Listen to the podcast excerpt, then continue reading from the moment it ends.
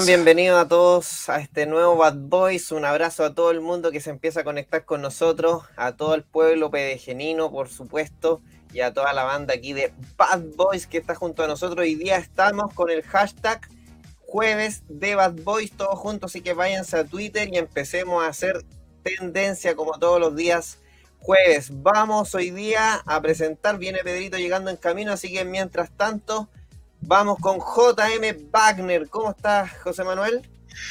Don Giancarlo, con mucha energía, con muchas ganas, ¿cierto? Y acá en un nuevo Bad Boys, dando comienzo, ¿cierto? A una serie de cositas que están pasando en nuestro país y que tenemos que, sin duda, ir analizando cada uno de los puntos para que tanto los pedegeninos como el ciudadano común, como el ciudadano chileno, esté enterado y haga que el conocimiento se haga democracia.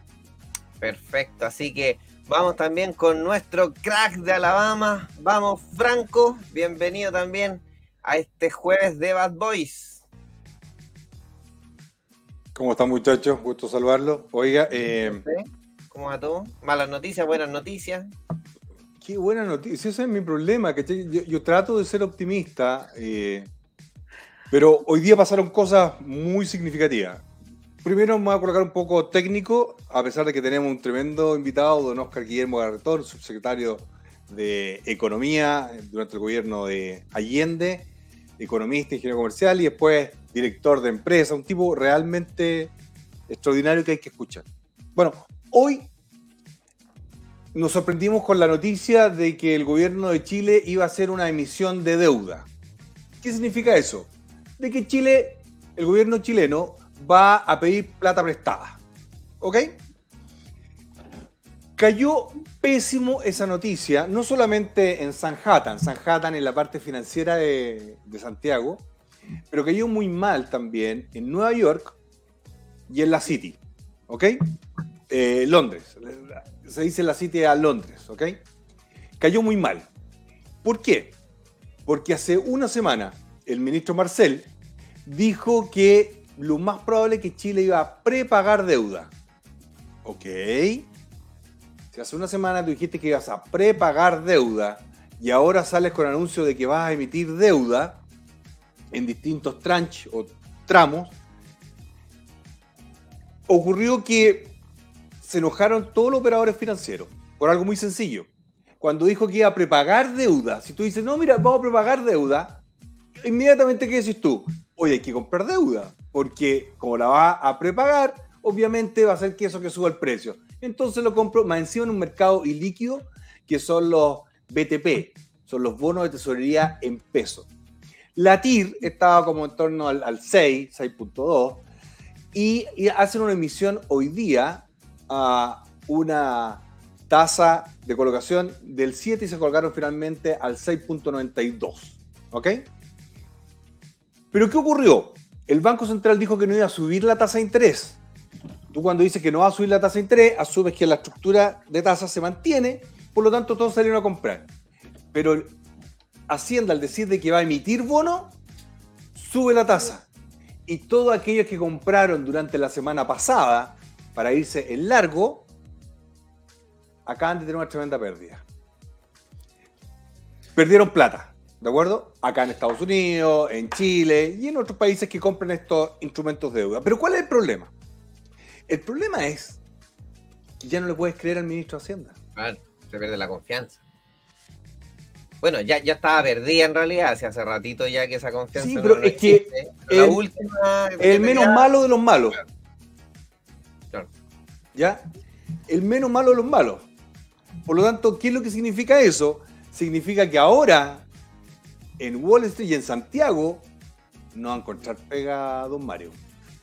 Yo cuando yo le mandé temprano la noticia, ¿eh? hoy día desperté con las 4 de la mañana con, trabajo y se los mandé temprano esta noticia. Y el punto está en que ¿Cómo pasaste de prepagar deuda la semana pasada esta semana a pedir eh, plata? La respuesta es una sola. Se dio cuenta el ministro Marcel y su equipo de que la mano viene más mala de lo esperado. ¿Me siguen o no? Mm. Entonces, lo que está haciendo se está aperando, como dicen los huesos, los guasos, ¿ah? aperando, o sea, está tomando plata porque viene muy malo, con una fuerte caída en el crecimiento, y una fuerte caída en la recaudación. ¿De acuerdo? Y por lo tanto, salió a emitir. Conversando con, con- con los cabros de Wall Street y con la gente de, de Londres, me dicen, todos los de los bancos grandes, me dicen que igual están cortos. Van a estar cortos como en 3 mil millones. Ahora, si ustedes revisan qué dije yo en junio, qué dije yo en abril, no va a haber platas cabros. Se lo dije, ¿no? Si pudiera encontrarlo sería ideal. No va a haber platas Pero el, manotazo a la caja, pues acuérdate que Sí, eso esa era la- el- el- el- lo que venía recurrentemente, porque como no les va a alcanzar su cálculo, ahí siempre está esa tentación de los fondos de pensiones de todos los chilenos. Menos, imagínate hubiese ganado la prueba y eso ya estaría. No, pero- no, ahí, ahí se acabó. Pero, pero vamos para allá, vamos para allá, porque mira, eh, esto es lo mismo que pongas, esto, esto es una imaginación, pongas de director o designes de director del metro a un tipo que valida el no pago del metro.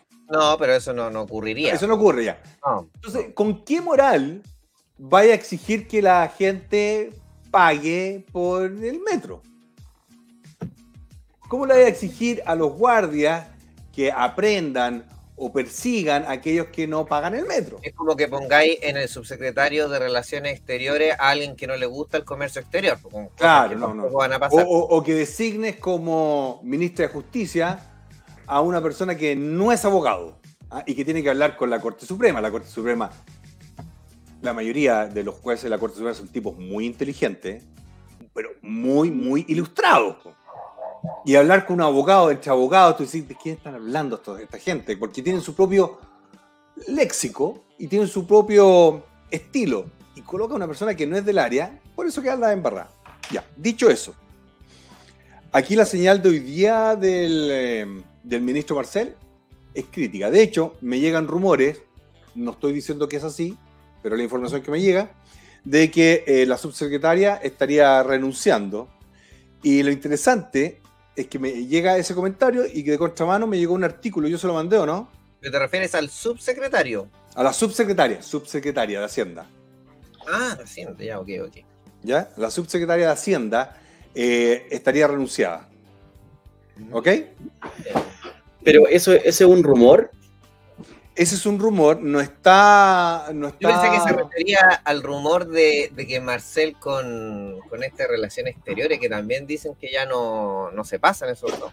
No, no, no solamente eso. No solamente, no, pero el subsecretario de Relaciones Exteriores no, no, no- no es relevante para las finanzas. Bueno, está ahí, está bien, pero, pero lo, lo que es preocupante acá, y que salió un artículo, se lo mandé uno de Exante, un diario que no nos quiere a nosotros, se lo mandé, ¿cierto? Sí, sí, sí. ¿Lo puede mostrar ahí? Dame un segundo. Entonces, ya están surgiendo fuertes, fuertes rumores de esta posible eh, problema entre Hacienda, Boric y el resto. Entonces, el problema está que, el único eh, tío conductor, eh, que es potencial interlocutor válido con el mercado, con las empresas, con, con- con la vida real, no, no la vida este, de esta realidad imaginaria que tienen eh, la gente, eh, estaría perdiendo puntos y relevancia en la moneda. Entonces, no hay que jugar con fuego. El rol de Mario Marcel por eh, Natalia Aranguis. ¿ok? Está bastante interesante e- ese, ese artículo y muestra que cada vez está más aislado. Ah, espérate. Eh, muestra que cada vez está más eh, aislado y por lo tanto está más complicado en términos de lo que se viene. ¿Ok? Acuérdate que todo el ala comunista no puede ver a Marcel. Todo el ala, ala atelier, Jadwe, que donde puede le tiran un dardo a Marcel, donde pueden. A la primera que le dejan un micrófono de un segundo extra, a Marcel van los dardos. Así que Así que esta es una noticia muy mala. Eh, De hecho, estaba hablando con un cabro de, de Wall Street y me decía, oye, pero sería muy malo. Y me dice, pasaría lo mismo. Y justo hoy, hoy también hay rumores que eh, renunciaría el ministro de Hacienda y la, la ministra de Minería de Colombia. ¿De acuerdo? Y ahí la, la, la TIR de los bonos de largo plazo colombianos ya están entre, entre el 10 y el 15%. Entonces me dice, si, si renuncia Marcel, pasaría esto. Yo le digo, bueno, yo creo que eso es una crónica de una muerte anunciada. Crónica. Sí, Nubia Vivanco viene el próximo martes. Doña Verónica Aguirre ya está invitada. ¿Ok? Ya está invitada para el próximo martes, don Nubia Vivanco, que me interesa mucho, es muy inteligente ella. ¿Les quedó claro? Oh, eh, profe, hay, un- hay un tema, hay un tema que caracteriza mucho este gobierno, que tiene que ver con que nadie hace lo que tiene relación al cargo que tiene. En la mañana, en el despertar de la gente, todos me decían o, o- o nos decían que, oye, pero ¿cómo es posible que en el metro, por ejemplo, no tengamos un ingeniero en transporte? Mm. tengamos una persona con experiencia en el exterior para saber qué vagones comprar, qué, instrumentos debo utilizar, qué repuestos debo generar, etcétera. Entonces, imaginemos que se nos vaya Marcel. O sea, ahí sí que el caos va a ser brutal, porque después vendría Monsalve. O sea, así lo estoy mirando. Exacto, Monsalve es el único más coherente. Oye, esa noticia.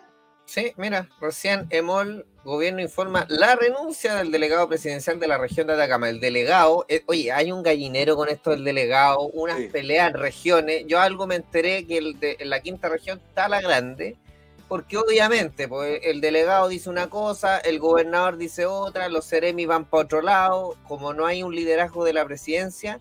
Y yo creo que este es una crónica de una muerte anunciada también, porque como dijo que iba a eliminar a los delegados y no los eliminó, quedaron flotando y quién manda en las regiones y el problema es que después nadie se hace cargo de todos los problemas porque todos le dicen él fue, él fue. Bueno, yo, yo, lo, yo le voy a explicar ese fenómeno en términos de finanzas corporativas, un curso que me encanta dictar a mí. Eso se llaman costos indirectos de quiebra.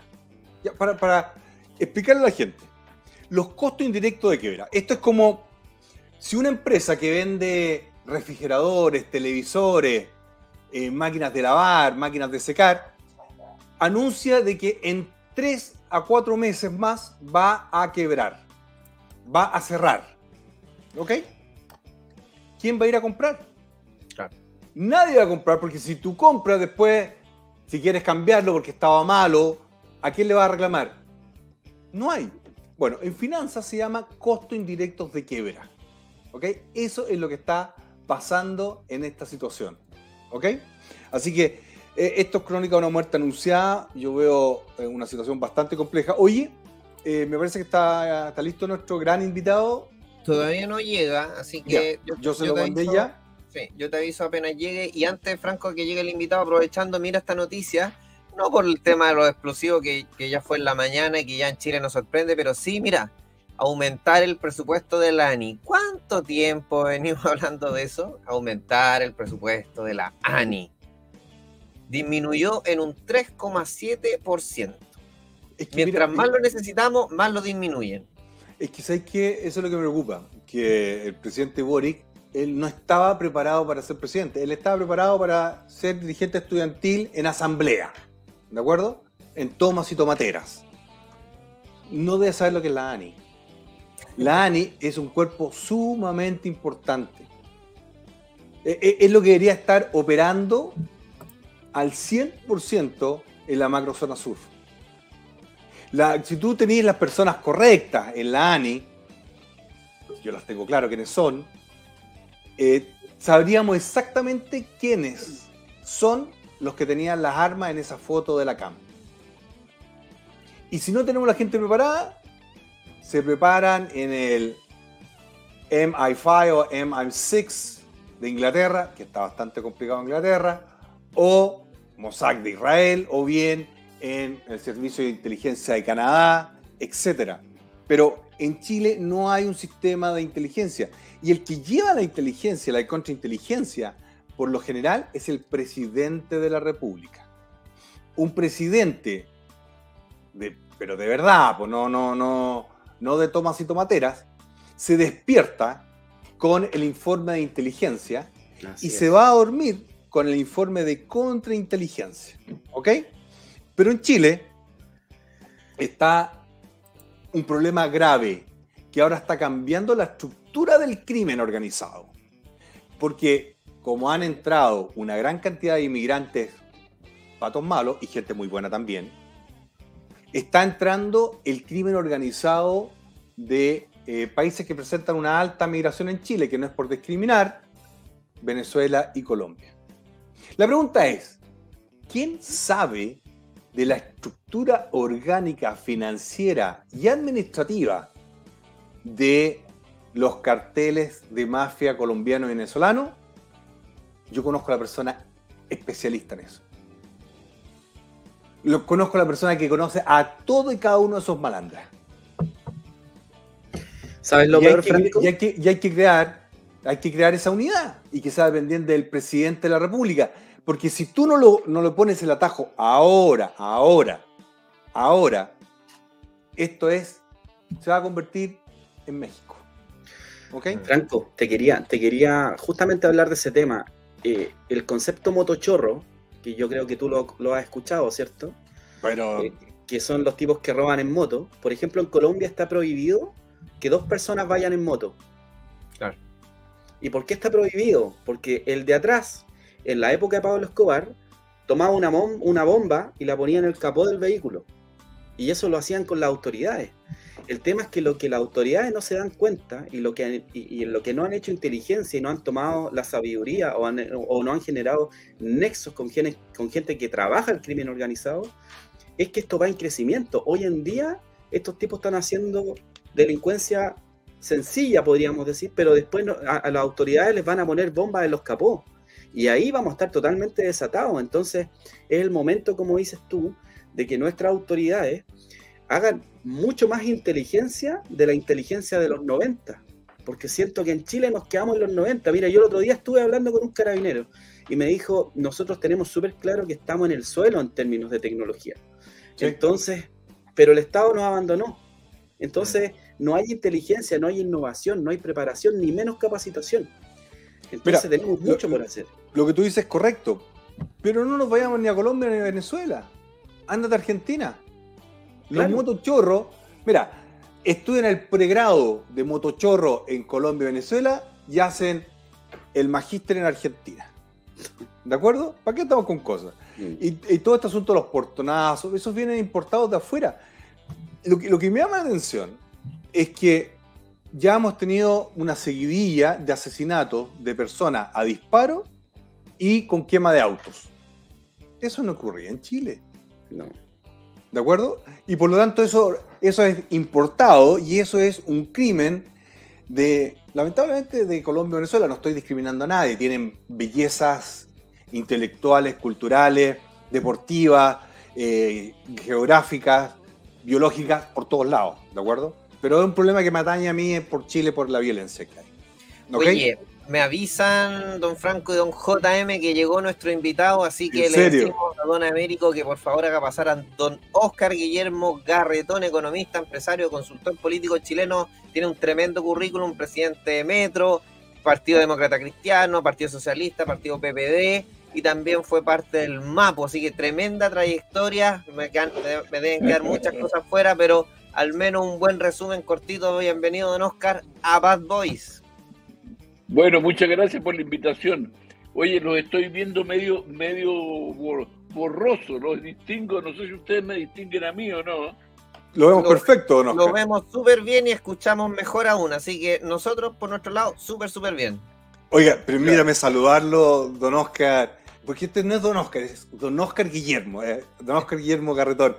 Eh, no, usted, un, un personaje muy importante en el quehacer político y empresarial chileno, director de grandes empresas, siempre lo leo, leí su última, o una de sus últimas notas en la tercera sobre eh, pedir perdón, ¿ah? está muy entretenido. Pero quiero preguntarle sobre una función muy importante que cumplió usted eh, como director del metro en la época de don Patricio Elwin. Un periodo bastante complicado. ¿Para qué vamos a estar con cosas, con, con mentiras? Porque fue un periodo difícil del gobierno de don Patricio. ¿Qué sintió usted con la designación de este director que proponía y alentaba eh, la evasión como otra forma de... ¿Cómo era la- el dicho? De Evadir. lucha. Le, Evadir. le do- le dolió porque usted tuvo que ir a negociar créditos a Francia. Usted tuvo que negociar eh, nuevos recorridos. Tuvo que negociar un cambio de administración difícil, si para qué le vamos a mentir. Entonces, pasamos de un sistema a otro sistema que fue difícil. Y, y en los años 90 y los años 80 uno cuidaba el metro con lujo y ahora me, me quemaron 20 estaciones, No, 200. y está todo rayado, Franco. Hay estaciones por dentro. Hoy día pasaba por los leones, todo al lado, está todo rayado. Está con Los grafiti. 200, 250 millones de dólares costó reconstruir. ¿Cómo, ¿Cómo llegamos a este punto y cómo se siente usted como un, un gestor de esa hermosa empresa? Bueno, mira, eh, la verdad que uno cuando está en el metro eh, se enamora de esa empresa y queda enamorado para siempre. en Sí, ese lo sé. sentido, ver lo que ha ocurrido después con ella, la verdad que es muy doloroso. ¿ya? Eh, y yo me imagino que para los trabajadores del metro, cosas, digamos, como la de este director que llegó eh, planteando, ¿no es cierto?, poco menos que asusando a la gente, digamos, para que actuaran eh, saltándose los torniquetes y de alguna manera también conspirando en una cosa general que fue la destrucción del metro. Es una cuestión muy complicada. Yo, yo, eh, tú tienes razón, fue una etapa muy, muy desafiante, pero fue una etapa muy linda porque a mí me tocó primero descubrir esto del metro. El que una señora que venía de su casa, ¿ya? cuando quería colocar el reloj a la hora, miraba el reloj del metro porque tenía confianza de que el reloj del metro iba a funcionar bien, ¿ya? y que lo cuidaban. ¿ya? Y nosotros para que lo cuidaran más, en ese tiempo iniciamos el Metro Arte, que transformó el metro en el museo más masivo de la ciudad de Santiago. O sea, con cuadros, con esculturas, con cosas en todas partes, creando para millones de personas un museo que no tiene ninguno de los otros museos en Chile. En ese tiempo, digamos, y, costó, incluimos mujeres como, como pilotos de los, de los trenes. Fue una discusión. Y el, pasa- y el pasaje escolar. Entonces, bueno, hicimos muchas cosas y entonces cuando uno ve que eh, no hay una cierta conciencia de que el metro es, no es solamente, te un medio de transporte, el metro es quizás el, uno de los factores más importantes de la democracia de Santiago, donde conviven en él gente de cuello y corbata, trabajadores humildes, mujeres y hombres, eh, o sea, va a los distintos lugares y te voy a decir una cosa que yo descubrí después con algunos técnicos, y es que el metro puede ser un gran instrumento para romper la desigualdad de la ciudad de Santiago. completamente de acuerdo. Si es, si es que llega el metro a zonas populares, por ejemplo, que viven prácticamente aisladas. Son islas sometidas muchas veces a la delincuencia, ¿ya? A- al narcotráfico. Bueno, cuando el metro llega e irrumpe en eso, se transforma en un factor de integración a la ciudad de una cantidad de población. Tanto es así, déjame decirte un dato, yo no pensé hablar del metro, pero me empiezas a agarrar papa con el metro tú. Que cuando, cuando se creó el, eh, el mall de, Cencosud, ahí con la tremenda torre ahí en, en Providencia, Sí, pues, sí. partió el mall pensándose que iba a ser un mall para eh, ABC1, para los sectores de altos ingresos. Sin embargo, la línea de metro que llegaba a Tobalá hizo que una avalancha de gente de Puente Alto, de la Florida, ¿ya? Decidieron irse a conocer ese metro y tuvo que cambiar la composición de su oferta, el, el, el mall allí, porque se transformó en un mall donde el mundo popular tenía un rol que los que lo pensaron, ese mall, nunca se lo imaginaron. O sea, te lo cuento para decirte, el metro puede ser un factor en la ciudad que no es solamente transporte, es transporte y muy buen transporte comparado con otros, pero además te digo, es un factor de, de integración. Y, y- y la verdad que en el fondo despreciarlo, menospre- menospreciarlo, creer de que es gratis, digamos, destruirlo, ¿ya? es una cuestión que no están destruyendo solamente un tren o una estación, están destruyendo algo de, de mucho del alma de Chile, porque la verdad es que, fíjate que te voy a decir una cosa, ¿ya? Eh, la gente se cuidaba ella misma de que el metro estuviera limpio. Nosotros nos preocupábamos como empresa, ¿ya? a propósito de lo que decían de los grafitis y otros ahí en el metro. Pero limpiábamos siempre cualquier cosa que hubiera. Pero y claro, si hay una avalancha de grafitis imposible. Yo digo, es muy destructor de la vida colectiva eh, la destrucción del metro o el deterioro del metro. Yo, yo veo que el, el metro refleja lo que ha pasado un poco en la sociedad chilena, donde el, el yo me siento y yo hago lo que quiero eh, está calando hondo y, y destruyendo lo- la convivencia que se había logrado. Por, por distintos errores que hubo, sí lo entiendo, pero lo mismo pasa con la educación pública, lo mismo pasa Claro. con algunos partidos políticos y lo mismo está pasando con, con las Fuerzas Armadas, con la justicia. Entonces, eh, eh, el, metro, al ser un, reflejo de nuestra sociedad, vemos cómo ha ido cambiando, donde la prioridad es destruir eh, en vez de construir el mismo Valparaíso. Y, y también me gustaría preguntarle a usted cómo ha visto la, evolución, y con esto la dejo después a los otros panelistas, la evolución de este gobierno, ¿cómo se ha sentido usted en este concepto de que, a mi juicio por lo menos, hay un doble estándar? Lo que hagan ellos es todo bien, pero lo que hicieron los otros, y la ofensa que le hicieron a usted y a su generación, de que los 30 años eh, fueron malos, chuta, a mí me dolió. Y por eso yo estoy súper agradecido de que usted está con nosotros conversando, porque lo que vivió usted, estos cabritos no, no lo han visto nunca, y nunca lo van a ver afortunadamente. Por eso yo le quería comentar si usted nos da una visión de cómo está el gobierno y qué sintió usted con este menosprecio que le dieron a una década dorada que tuvimos en Chile, que usted fue clara- claramente un protagonista. Mira, yo antes que partir con el gobierno, quiero partir con lo que está pasando en Chile, porque de alguna manera en eso hay una responsabilidad del gobierno y hay también un llamado a todos nosotros sobre esa materia. O sea, miremos los datos. O sea, de lo que Chile era hace, hace 30 años, era bastante más que los 30 pesos. O sea, Sí.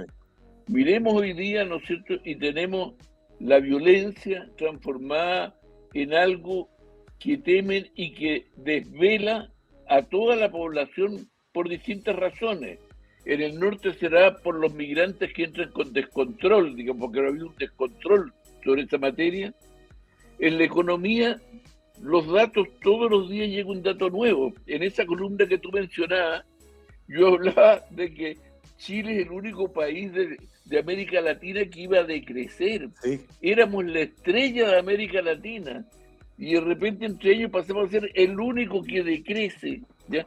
pero con un agravante, que no es que decrece un año porque después va a volver a crecer, sino que dice que vamos a decrecer el 2023 y que vamos a crecer a un 0,7% anual, que no es nada. Cuando uno dice eso, lo que está diciendo es que enfrentar o las demandas sociales o sacar gente de la pobreza va a ser muy difícil. Tan difícil es que al día siguiente que yo había redactado esa columna diciendo estas cosas, ¿ya? llega el dato, digamos, de que la pobreza había crecido en Chile. Sí. O sea, yo digo, después de años, después de años, por primera vez en treinta y tantos años crece la pobreza en Chile. O sea, es, yo creo que es muy importante tener claro esto para decir, mira, aquí es evidente que lo que ha sido la conducción, no creo que solamente de este gobierno, es una cosa más larga, pero desde hace algunos años ha venido deteriorándose la gestión pública y tenemos en este momento un país marcado por la violencia y marcado, digamos, por un deterioro económico que lo terminan pagando todos los chilenos frente a las cuales no hay, no hay consuelo fácil. Entonces, yo te diría una cosa como conclusión, yendo a la pregunta tuya. Yo tengo la impresión que la actual coalición no es capaz de dar una gobernabilidad para resolver estos problemas por sí solos, menos cuando están muy enfrentados entre ellos, entre la prueba de dignidad y el socialismo democrático. Creo que nosotros necesitamos un gran acuerdo nacional de los partidos políticos y de la sociedad chilena. O sea, que en el fondo nos sentemos de verdad a conversar como estamos conversando aquí, entre todos, para ver cómo salimos del lío en que estamos metidos. Pero pensar de que eso lo puede resolver la actual coalición de gobierno es una ilusión que estoy seguro que ni ellos mismos se la creen. O sea, imagínate que el incumplimiento de presupuesto que hay, o sea, no ha sido Sí. capaz de gastarse la plata que, que tenían destinada por presupuesto este año. Y piden más. bueno, entonces te digo, eh, aquí tenemos que abrir la cancha y ponernos de acuerdo entre todos. Yo creo que en eso una buena señal ha sido la voluntad de los, todos los parlamentarios de sentarse a dialogar sobre cómo, digamos, resolver el tema constitucional que quedó pendiente con el rechazo. Creo que es una cosa valiosa y yo espero que lleguen a puerto. Yo espero que lo hagan. Do- dos cosas al respecto. digo, ¿ah? Do- dos cosas al respecto, don Oscar Guillermo. Eh, sí, lo valoro, pero si tenemos uno de los pilares del gobierno del presidente Boric, que dice que tiene superioridad moral a todos, no podemos llegar a ningún acuerdo, porque finalmente él va a decir, yo tengo superioridad moral contra un argumento que da un caballero como don Oscar Guillermo, como un Sergio Muñoz, que, de entrada lo invalidan. Y, y yo creo que hay una arrogancia que lamentablemente se soluciona con porrazo.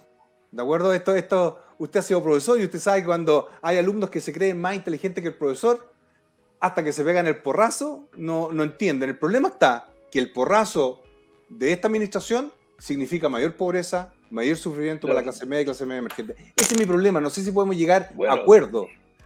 No, a ver, te digo, lo que tú planteas es absolutamente claro y lo que estamos viviendo tiene, dentro, lo malo tiene una virtud, es que antes nos pegaban a nosotros, nos decían neoliberales, Sí. que, eh, que, que la Constitución había desarrollado, desatado la desigualdad, un montón de cosas, digamos, ¿no? pero hoy día ya hay resultados de lo que ellos han hecho. Y ese resultado la sociedad lo puede comparar con lo que era antes. De acuerdo. Entonces lo que, Sí. lo que está viendo es que quienes en el fondo predicaban, digamos, que todo el resto éramos, no sé, unos, unos vendidos, digamos, unos agentes del imperialismo, neoliberales, etcétera, de repente ¿ya? están los resultados a la vista y resulta que hoy día hay se ha creado desigualdad donde antes nosotros sacamos gente de la pobreza. ¿ya? Hoy día hay delincuencia como no había antes. Sí. O sea, yo estuve la otra vez viendo unos datos de Felipe Arboe, que fue un hombre dedicado al tema de la seguridad, ¿ya? y los datos de que él tenía, por ejemplo, de sobre la sobre los homicidios efectivamente eh, de- pillados, digamos, e identificados los culpables, había disminuido en Chile. O sea, hay más homicidios impunes en Chile de lo que había hace años atrás. Don Oscar Entonces- Guillermo, eh, es que al, al final, mira, ha- eh, han habido estos últimos días varias discusiones sobre eso y, y frente a, a- a esta realidad que no quieren reconocer, porque todavía hay algún panelista defendiendo y diciendo, no, no, mira, los homicidios en casa entre las 6 y las 7 de la tarde han bajado, tratando de buscar la última parte, cuando todo Chile sabe que la violencia ha aumentado y que la delincuencia ha aumentado. Pero ¿cómo hacemos cuando hay un grupo que todavía no quiere ver la realidad? Porque lo primero para un alcohólico que quiera recuperarse es primero saber que es alcohólico, ¿cierto? Alguien que está en la droga tiene que saber que está en la droga. Ellos todavía no, no, no asumen su condición, no asumen su estado. Y frente a esa incapacidad yo creo que todavía nos queda seguir bajando. Y yo creo que el rol de ustedes es súper importante porque ellos ideológicamente no escuchan a la derecha aquellos que no son de derecha, que en este caso somos nosotros, nos dicen de derecha. Entonces, esa es la forma tampoco para Claro. escucharnos nosotros. Y Es ustedes, ustedes son neoliberales de izquierda, tampoco lo escuchan, entonces no, no escuchan a nadie. Yo estaba leyendo un poco su biografía y usted se quedó con una frase que dijo, ¿por qué no, por qué no fue mal con Allende en los años 70? Y, y replantearse eso, ¿por qué fracasó? ¿Por qué, ¿En qué se equivocaron? Porque no todo es culpa de los demás, siempre hay un mea culpa propio. ¿Ve alguna similitud de lo que pasó en los 70 con este grupo de jóvenes que cree que está reinventando la rueda? Fíjate que yo creyendo que nosotros cometimos muchos errores de los cuales me han llevado a ser muy cuidadoso en lo que planteo para no volverlos a cometer, ¿ya? porque es muy trágico lo- en las consecuencias para, todo para todos los que lo vivieron, te diría que hay una diferencia bien importante. ¿ya? En ese tiempo existía la unidad popular con partidos bastante sólidos Ok. los y tenía había una conducción sobre el conjunto de la sociedad más o menos fuerte y también en el mundo de derecha. Yo tengo la impresión de que hoy día vivimos una situación de deterioro de la política tal que en general la conducción de la política es mucho más débil que la de ese tiempo y la crisis es parte de la crisis de una política que es incapaz no porque hace las cosas mal, sino que porque no tiene capacidad de conducir en este momento. Mira, yo te voy a decir una cosa, las dos, los dos hechos políticos más relevantes de los últimos tres años son hechos que no han pasado principalmente por dentro de la política. Uno fue el estallido social, en los cuales fue tan evidente que la gente no quería votar por los candidatos de partido y tuvimos una eh, convención con una composición bien especial que finalmente no terminó representando a la mayoría del país. Y el plebiscito, que de alguna manera rechazó lo que ahí había, fue también un fenómeno fundamentalmente social más que partidario. O sea, el, yo te diría, es cierto que hubo por el rechazo, estaba el mundo de derecha, por ejemplo, pero lo más significativo es muy cercano, a lo mejor lo- yo le doy más importancia a lo que tiene, pero digo, pero, pero yo tengo la impresión que los amarillos fuimos la rebelión de un mundo de centro izquierda que en el fondo había vivido silenciado y callado por el deslizamiento de las direcciones detrás de las posiciones del Frente Amplio y del Mm. PC. Y entonces de repente con el, aparecieron los amarillos y la gente descubrió que existía. ¿ya? Y tú hablabas de, de lo mal que nos habían tratado. Yo, fui- muchos, durante muchos años, efectivamente me trataron muy mal, porque para, si- para lo que así son buenos para la funa. ¿eh? Sí, No sí, sí, serán sí, buenos para gobernar, agresivos. pero, pero para la funa son muy buenos. Mm. Bueno, pero yo digo, y yo me sentía casi un bicho raro, Mm. ¿ya? De que estabas fuera de la historia y, todo, y te miraban como que uno estuviera fuera de la historia. Y de repente la historia se vengó de eso en el plebiscito, ¿ya?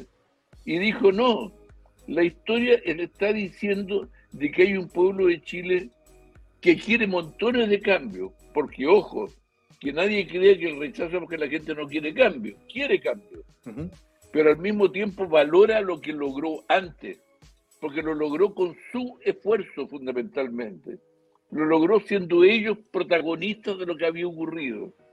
Y entonces, digamos, cuando llega alguien, ¿no es cierto?, redentor, porque todo lo es malo, y que ellos van a hacer lo que lo van a salvar, bueno, la respuesta fue muy contundente y fue de la sociedad. Sí, la sociedad. Ahora yo te diría, eh, yo tengo la impresión de hecho de que de alguna manera lo que ha ocurrido con, con, con- con el partido de la gente, lo que ha ocurrido con Amarillo, lo que está ocurriendo yo diría en el desgrane y reorganización de los partidos, te refleja, digamos, de que la sociedad está reclamando un cambio en el mundo político del país para poder actuar. Y eso yo creo porque si no saldría muy caro, que nos obliga a todos los que tenemos algún tipo de vocación política, aunque estemos en nuestras pegas o en cualquier lugar donde estemos, nos obliga a buscar acuerdos, a buscar diálogo, a encontrarnos, a conversar y a preguntarnos mutuamente qué es lo que queremos. ¿eh? Don. Oscar, don Ah, Oscar, ah, bueno, Pedro, adelante, Don Pedro. adelante, Pedro. Grande, ¿Cómo don están? Pedro, viene llegando ahí sin filtro, tremenda presentación, ahí están poniendo los comentarios, grande Pedrito. Sí, me atrasé un poquito porque el internet estaba medio pegado, pero no importa, aquí estamos. Oigan, eh, eh, gracias don Oscar por estar con nosotros. Mire, eh, hoy día yo estuve también hace minutos, se está terminando sin filtro, eh, estuve en, el- en- en este programa en donde eh, había un panelista, en donde ahí me agarré un poquito, eh, principalmente con una mirada bastante sesgada a lo que hoy día es la delincuencia en nuestro país. Yo lo escuchaba atentamente ahí en base a su experiencia también, también eh, a lo que usted ha vivido. Y, hoy día, literalmente, la delincuencia está desatada en nuestro país. El hombre llevó cifras, eh, eh, era progre, llevaba cifras en donde decía, claro, pero hoy día el robo en lugar no habitado está descendiendo, pero viejo, no te das cuenta que están matando chilenos en la calle, los meten a un tarro y los matan, están eh, asaltando parcelas y, se están violando a, las personas, están tomando todos los días a la gente en la calle, la están asaltando, le están robando el auto, le están pegando o lo están matando. Eh, eh, él no asimilaba aquello y jamás lo pude sacar de ahí. Hoy día esta nueva generación progre, esta generación que cree que se la sabe toda, que mira en menos la gestión tal vez que hizo usted o no, Oscar, por la política y muchos más, que hay gente buena también en la política, eh, y que ellos vinieron a inventar todo. Hoy día, ¿qué, ¿qué siente usted con el futuro de Chile? Porque nos quedan tres años de un gobierno que no entiende, eh, hoy día Boric eh, pe- pegándole también a los emprendedores. ¿Qué, hoy día usted le, puede decir a esta gente que miró en menos también la gestión de ustedes también? Eh, y que hoy día ellos están inventando una nueva forma de hacer política que en siete meses, lamentablemente seis meses fue para hacer campaña por eh, el plebiscito y ahora un mes de reflexión, que aún no parte este gobierno. Mira, cuando tú planteas eso, a mí me, se me vino una cosa de mi experiencia. Nosotros, por el hecho de haber vivido un golpe, no haber tenido ninguna responsabilidad de gobierno después del golpe, quizás no fue más fácil empezar a conversar, bueno, en qué nos equivocamos, porque fue tan grande lo que perdimos, fue tan grande lo que sufrimos, el efecto en la gente que queríamos, los muertos, los exiliados, los torturados, en fin, que, nos, que era más fácil quizás para nosotros preguntarnos en qué nos habíamos equivocado. Yo creo que el desafío de esta generación, cuando lleva apenas seis meses de gobierno, y en seis meses se deterioró de una manera que el gobierno de la Unidad Popular no se deterioró, se demoró tres años en caer. Ellos han caído, digamos, en cinco meses, en seis meses. entonces es el momento que tengan el valor de decir en qué nos hemos equivocado y no seguir echándole la culpa al resto. Y yo, lo único, la, la actitud que yo tendría en eso es decir que todo aquel que efectivamente quiera conversar con uno, llegar a acuerdo con uno para ver cómo cambiamos esto, yo estoy dispuesto a tenderle la mano a todos. Ya, no, Don- don incluso a ellos, pero eso supone que reconozcan que se han equivocado. Es que no lo van a hacer. Yo lamento decirle, don Oscar, porque mire, lo que ocurre aquí, solo usted fue subsecretario de Economía del presidente Allende. Fue un mal Sí. gobierno, yo no lo comparto, pero lo respeto porque fue un presidente. Y usted, un treme- estudiar en la Católica, estudiar en la Chile en esos tiempos, pucha que era difícil. Pero ¿qué pasó hoy día? Bueno, hoy día se anunció, sorpresivamente, una emisión por 4 mil millones de dólares de los cuales van a ser 3 mil en eh, 3 mil millones de dólares en bonos en pesos y mil millones en bonos en dólares. La semana pasada se nos dijo que decía prepagar deuda y hoy día que va, se va a emitir. Se dijo que no se va a subir las tasas de interés, pero usted sabe por definición que si hay una emisión en un mercado ilíquido, las tasas van a subir. Y la yield pasó de 6.2 a casi un 7%. Sumado anterior, sabemos que el presupuesto no cuadra. De hecho, cuando vino la segunda visita el, ministro de Hacienda Marcel con el presidente Boric, que fue un desastre, dijo, dijo que eh, en esencia eh, el presupuesto estaba calzado. Y una de las más grandes analistas financieras de Wall Street, de Principal, le dijo, no está calzado. Hay un déficit. Él dijo que no, que sí, que no, trató, trató de remar en dulce de leche, como dicen los argentinos, es decir, imposible.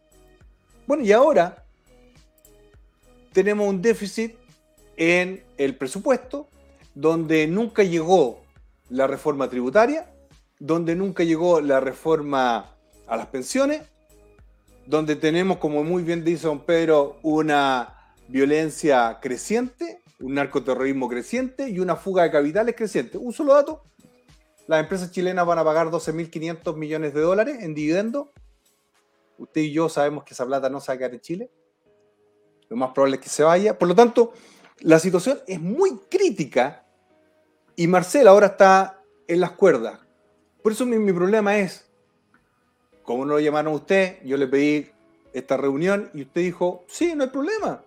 También a don Sergio, también a, don Sergio Mico y a tanta otra gente en que todos tenemos un denominador común. Chile. Y nosotros, y usted, yo supongo que también está viendo el deterioro persistente en Chile.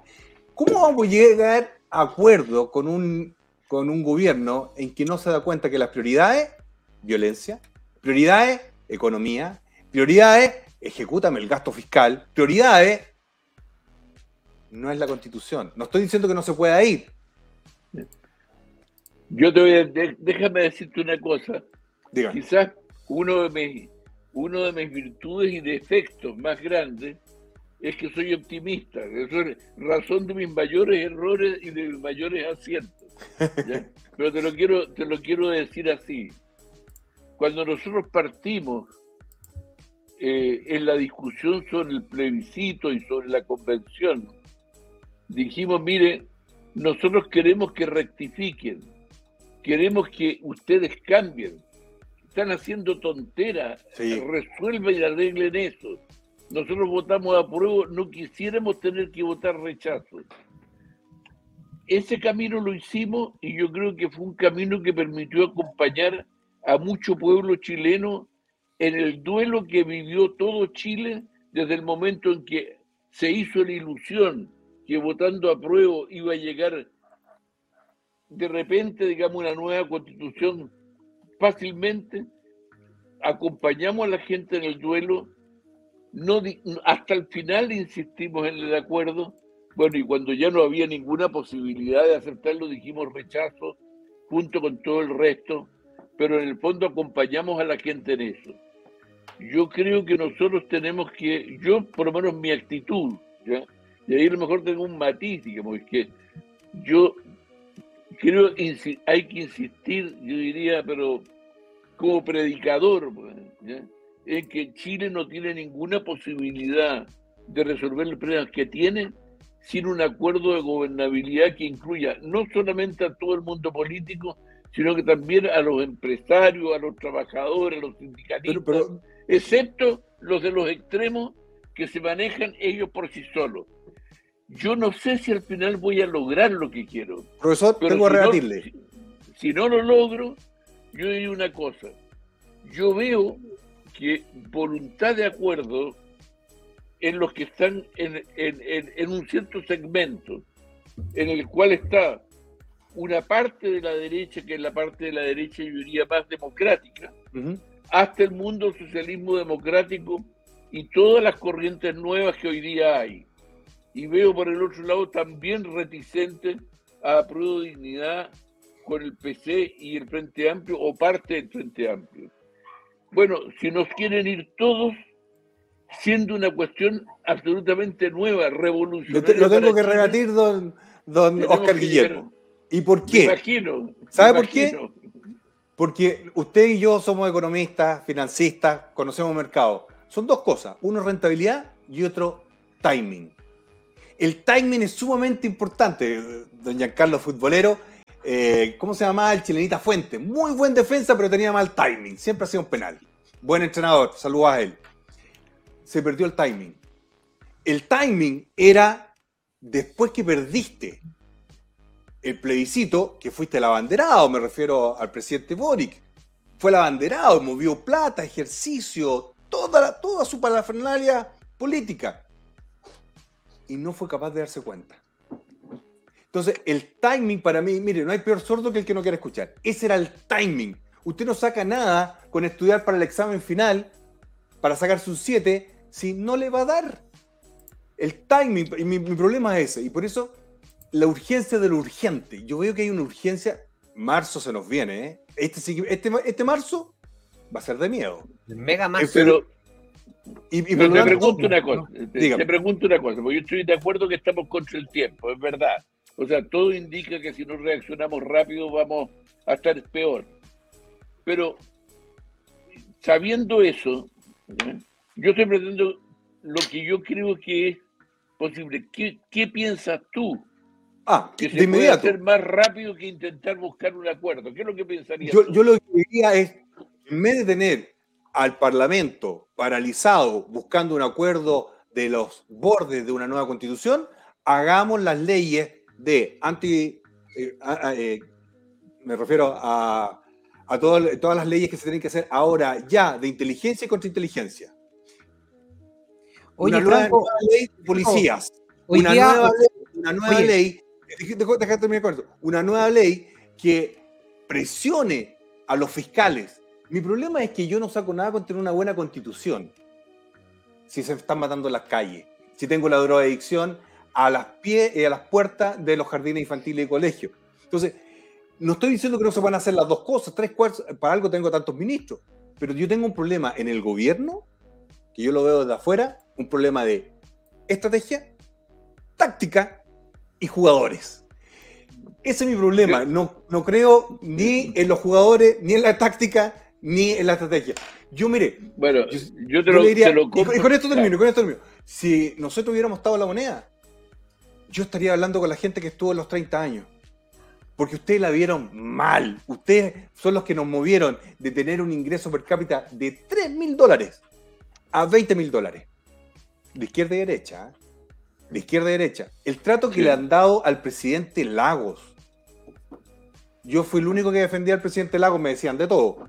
Pero el presidente Lagos, compañero de curso de mi padre, querido, que en paz descanse mi padre, es un, es un viejo lindo. Yo sé que cometió errores, ¿quién no? Con esta moralista que tiene Giorgio Jackson y compañía que a mí me enferma, que se creen que ah, ni siquiera van al baño, parece. Pero hay hitos de la República post eh, Pinochet que lo han destruido y eso a mí me duele. Mira, yo te diría, te diría una cosa. Bueno, en primer lugar, sobre el tema del lago, tú sabes, yo tengo un cariño con él eno- enorme, digamos.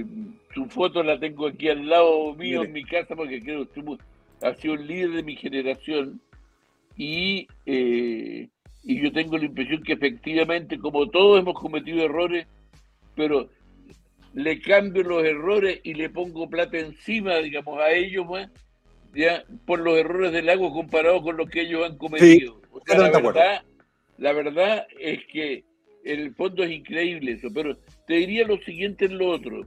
Mira, yo te compro el cuento en lo que tú dices aquí en el siguiente sentido. Yo creo efectivamente que lo de la constitución, pasado el plebiscito, es algo que no tiene la misma preocupación de la gente que tuvo el Gracias. 4 de septiembre. Es lo evidente. ¿ya?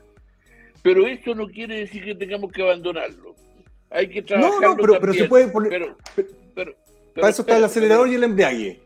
pero, pero yo te diría lo siguiente, cuando yo hablo de acuerdo, no estoy pensando solo, ni, ni siquiera principalmente en el tema de la constitución. Ah, ok. Me alegra que hayan ido llegando a acuerdos, pero te diría lo siguiente, necesitamos un acuerdo sobre el tema de seguridad Sí, que incluye una respuesta de verdad al terrorismo en la macrozona sur, completamente una acuerdo. respuesta al descontrol de las migraciones en el norte, Completamente una acuerdo. respuesta a la delincuencia.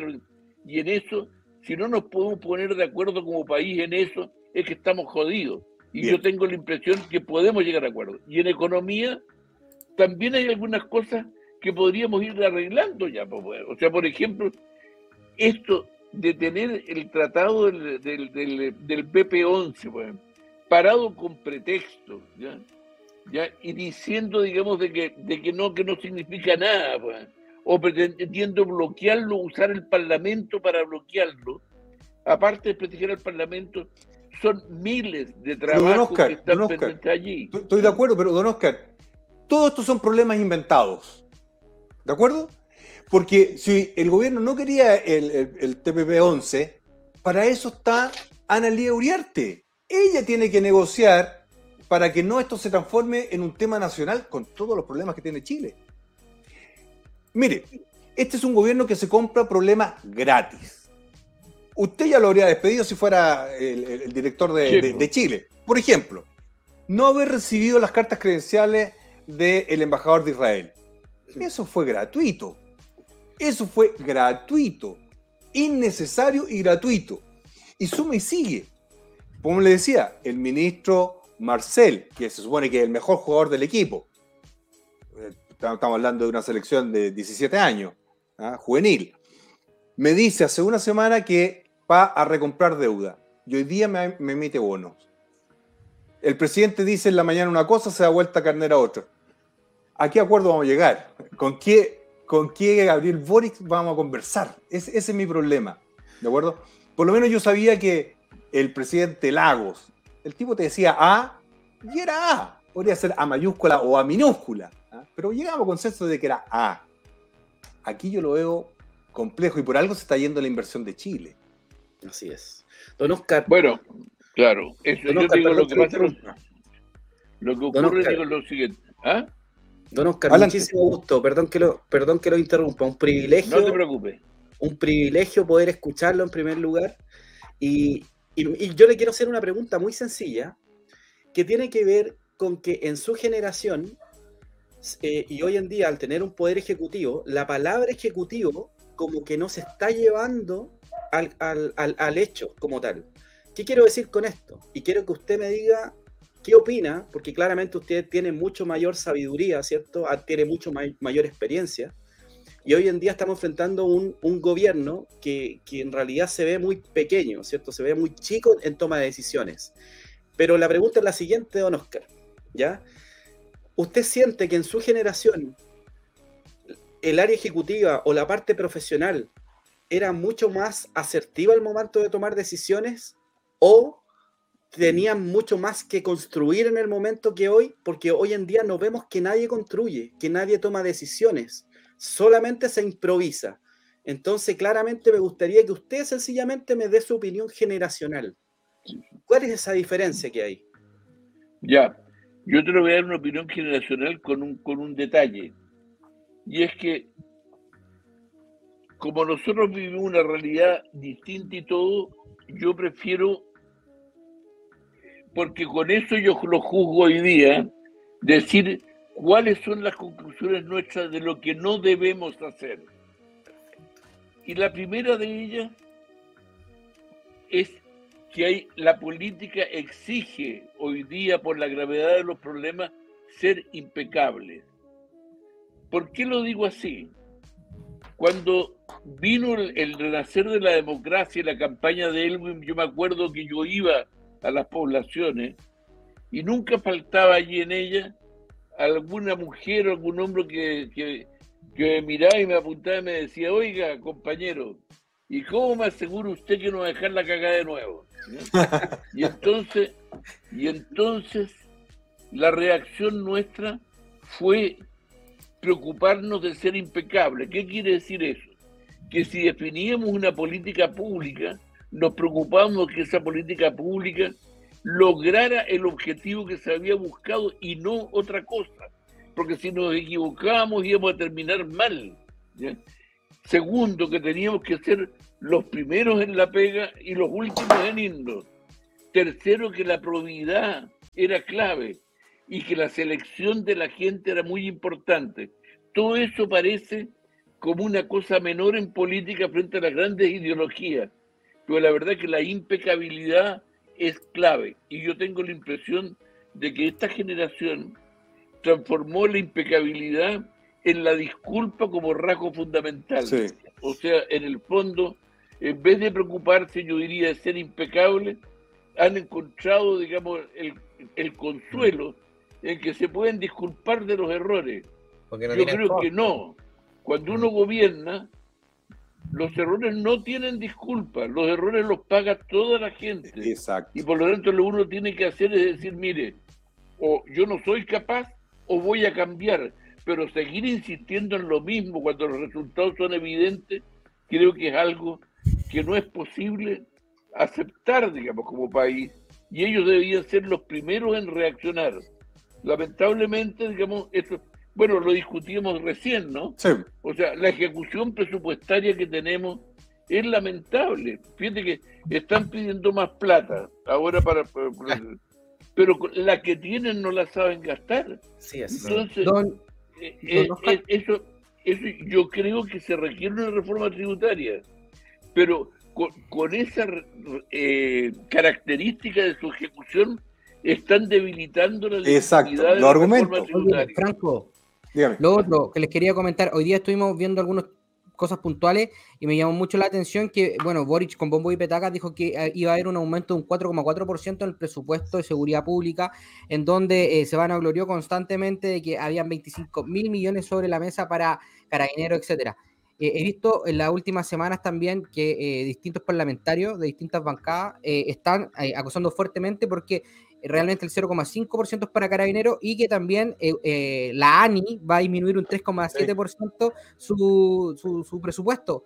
Hoy día, bueno, muchas veces lo hemos visto, Franco, que no hay mucha, eh, no hay mucha atención ahí de parte de los gobiernos con la ANI. ¿Qué te parece que hoy día también disminuyan el presupuesto constantemente?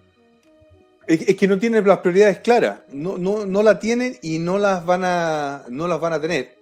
Y eso Mira, es preocupante. Sí. Y eso es preocupante porque Yo- la necesidad de la yo- gente son yo- yo, yo, yo te diría lo siguiente que a mí me pasa que, que a lo mejor es un- es un matiz a lo mejor de, de los años llevar, llevando en esto digamos. y es que eh, creo que el diagnóstico de lo que está ocurriendo en Chile lo tiene la sociedad ya muy claro está lo reflejan las encuestas lo reflejan la- las angustias de la gente con la violencia la- el diagnóstico está claro yo tengo la impresión que tenemos que buscar los caminos no para seguir diagnosticando, sino que para tratar de lograr que los que quieran reaccionar, reaccionemos de manera de sacar el país de esto. Yo sé que es difícil, yo sé que puede sonar ilusorio, pero la verdad que si no contamos con todos para abordar esto, incluyendo con los que se están equivocando hoy día, la verdad es que va a Mm. ser muy difícil. Fíjate, eh, es un país di- dividido, es un país polarizado, es un país, digamos, que tiene que recuperar su capacidad de, de entenderse. Y eso para mí es condición de solución, aunque sea difícil. Si no hay eso, la verdad es que lo otro va a ser eh, muy imposible.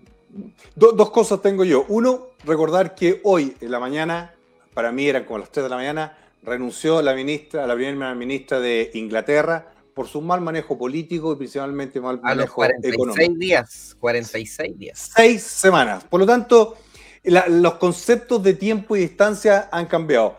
Pero quiero hacer una pregunta.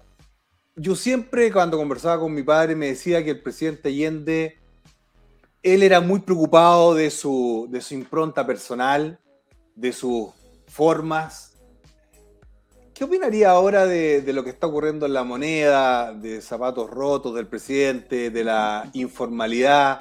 Porque él lo, lo- lo valora mucho, pero yo sé que el presidente Allende se le criticaba, se decía, no era un socialista que sea tan preocupado de las formas, ¿ah? que, etcétera, pero usted fue parte de esa historia, usted conversó con Mira, el presidente yo Allende. Yo te, yo te voy a decir una cosa, porque yo puedo Eso, eso lo digo solamente de curioso nomás, pero yo conversaba No, no, con mi no. papá de su gorro panameño.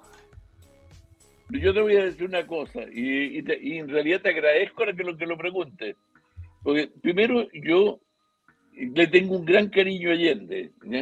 O Por sea, supuesto, nos fue abrió su mucho espacio jefe. a los jóvenes y fue, yo te diría, una gran esperanza para mucha gente, más allá, digamos, de cómo esto terminó.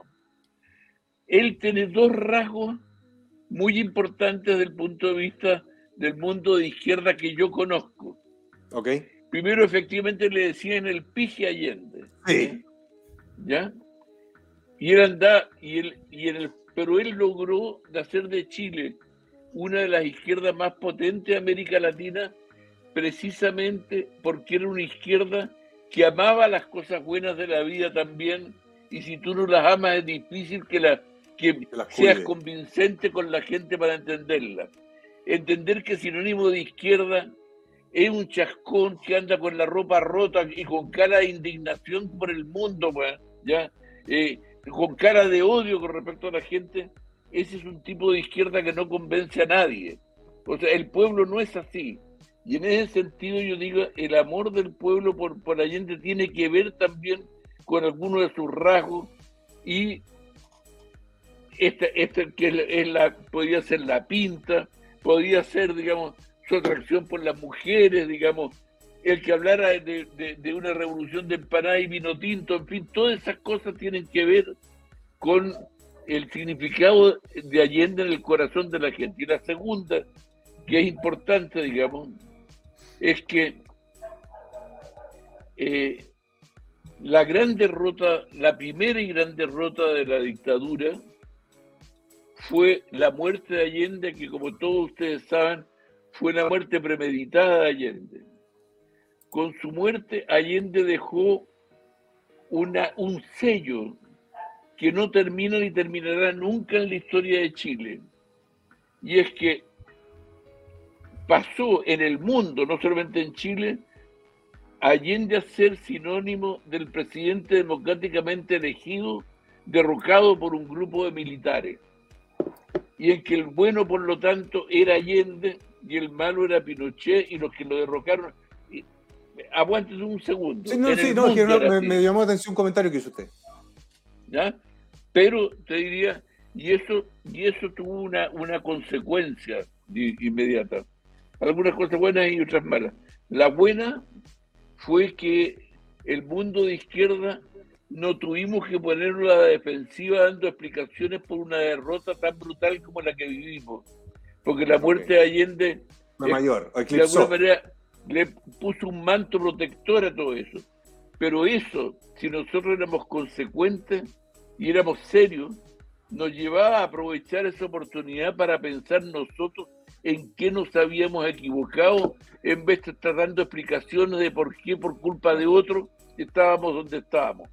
Y yo tengo la impresión que esa diferencia, eso de Allende, que lo saludan mucho, digo, pero en el fondo de entender de que su vida tenía que ver con la causa popular y por lo tanto también su muerte era una posibilidad para un presidente elegido y que era morir en la moneda y no eh, subirse a un avión para irse al exilio o morir preso en Dawson, sino que Mm. era efectivamente, digamos, estar en esto, es una cosa, diría que yo no sé si ellos la valoran tanto. Yo los veo muy enamorados, digamos, de lo que están haciendo y con una dificultad para entender lo importante que es tener la humildad de reconocer los errores y, y hacer y ser consecuente con los errores cometidos y asumir las consecuencias de eso. Y eso yo tengo la impresión que es algo digamos, le po- podrán criticarle algún terno Allende, pero la verdad que como figura moral es muy difícil criticar. Completamente de acuerdo. Completamente de acuerdo. Ahora nos encantaría que, que esta nueva generación que, que idolatra a Allende, porque Boric donde puede, eh, va, de hecho a la ONU fue a hacer el- más que hablar de Chile, fue a conmemorar los 50 años de Allende. Yo no concuerdo mucho con la idea, para ser bien sincero con, con la de Allende, Sí. pero, pero eh, al menos tienen un tema, porque fue, eso era en los años 70. Todavía había mucha historia que se comprobó. Entonces, hoy día, yo no Bueno. sé, usted con todo lo que sabe hoy día, con todos estos diálogos de los libros de los conversos, mucha gente que estuvo en esos sectores que hoy día, con el paso de los años, se dio cuenta que habían cosas que quizás no eran tan así. ¿Hoy día volvería a ser parte de eso o, o con toda la experiencia adquirida diría, no, Salvador, por ahí no era el camino? Mira, yo, yo la verdad que no, no soy converso ni, ni, ni pienso ser converso. Yo, en el fondo, mi cambio fue aprender de los errores cometidos Mm. para tratar de ser parte de un mundo de centro izquierda que fuera eficaz en darle respuestas positivas a la gente. Y, tengo, y en ese sentido, para mí, más allá de los defectos que tuviera, es un orgullo haber tenido la capacidad de enmendar y tener gobiernos como los de los 30 años que han habido a la vuelta de la democracia, en que salieron 5 millones de pobres, digamos, de la pobreza, que Chile creció, que todo el mundo, digamos, vio avance, independiente que quedaran muchas cosas que hacer. Eso, eso es, yo diría, para mí, lo, lo- lo más importante de, de- y eso no es ser un converso de pasar a la derecha. A la derecha le encanta descubrir gente que se va a la derecha, digamos, y se lo imputa al igual que los de extrema izquierda. Coinciden los dos, digamos, en acusar los de derecha. No, eso no es así. Y, eh, y, te quisiera, yo, yo digo, agregar una, una, una, una cosa adicional en, en, esa cuestión. Yo insistiría, digamos, o sea, hoy día eh, que han vivido una derrota ellos, que por suerte no es una derrota sanguinaria como la que vivimos nosotros. Deberían aprovechar que tuvieron una derrota más humana, digamos, una derrota democrática, para aprovechar la oportunidad de reaccionar en, en esta materia. O sea, aquí lo, necesita Chile, o sea, necesita Sí. Chile a ustedes, lo No, necesita a todos. necesita se necesita más humildad. Mire, un, un dato de la causa, nosotros a este programa, un simple streaming, hemos invitado a tanta gente, sabe que nadie de ese sector o de ese grupo ha querido venir, lo hemos invitado a todos. Yo no sé si esto le parece algo muy antidemocrático, si somos faltos respeto, si somos muy agresivos. Estos son los diálogos que se dan en Bad Boy, tenemos 100 programas de esto, y nunca han querido venir. Y yo creo que nosotros tenemos una característica bien distinta de ese grupo. Punto uno, nosotros de verdad somos de clase media, que yo creo que no es menor a la hora de tomar la micro, conocer el metro, conocer la población, don Pedro, don José Manuel. Nosotros somos primera generación universitaria, a diferencia de este grupo que vende mucho el pueblo, pero viene de, otros sectores. Y segundo, nosotros escuchamos a, a las generaciones mayores. Nosotros respetamos mucho a la tercera edad, nosotros escuchamos a nuestros abuelos. Yo creo que usted debería tener estos diálogos con ellos, pero yo creo que no lo pescan, no lo llaman, No. no, lo escuchan, no lo invitan. Y eso es una, una agresión generacional de decir yo no los necesito a ustedes y nosotros, nuestro grupito, que son todos de la misma edad, estoy hablando de, de la patrulla juvenil, eh, creo que tienen una soberbia que yo creo que va a ser súper, súper difícil que tomen los consejos que ustedes están ¿Tú, dando. tú- claro, ¿tú sabes cuál es el drama de los altaneros y los arrogantes, man? De que al final van acumulando personas que tienen alguna cuenta con ellos. Sí. No es el caso tuyo, no es el, no es el caso mío. O sea, estoy seguro que ningún socialista se olvida del portazo que le dieron en la prueba de dignidad cuando estaban en la discusión de primaria y el Partido Socialista quiso hacer eso no lo olvida ninguno. Fue una cosa tremendamente humillante. Y yo tengo la impresión que los altaneros, uno de sus eh, de, de- de los costos que pagan en esta cosa es que terminan acumulando tanta gente que tiene deudas con ellos que cada vez se hace una cosa más reducida. Y yo eh, creo de que eh, en el fondo hoy día si yo miro para tres años en adelante, claramente lo- el, el Frente Amplio y el PC no pueden, no van a continuar en el gobierno porque van a ser derrotados por cualquier otra alternativa, porque en general el juicio creo que es un juicio que ya se consolidó Sí. referente a lo que estaba ocurriendo, a lo que ha ocurrido en Chile. Yo creo dos cosas, don, don Oscar Guillermo Garretón. Primero, ya el romanticismo de la violencia ya no, no lo soporta más la gente. Ya se dio cuenta que una iglesia quemada, ¿por qué?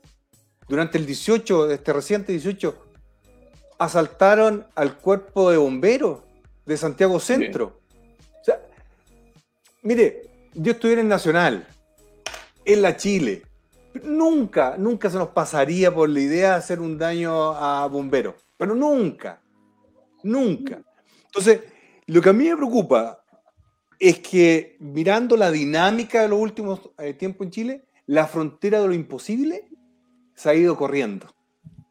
Antes decía, no, eso Sí. es imposible. Se va corriendo, se va corriendo, se va corriendo, hasta que ya el sistema estalla.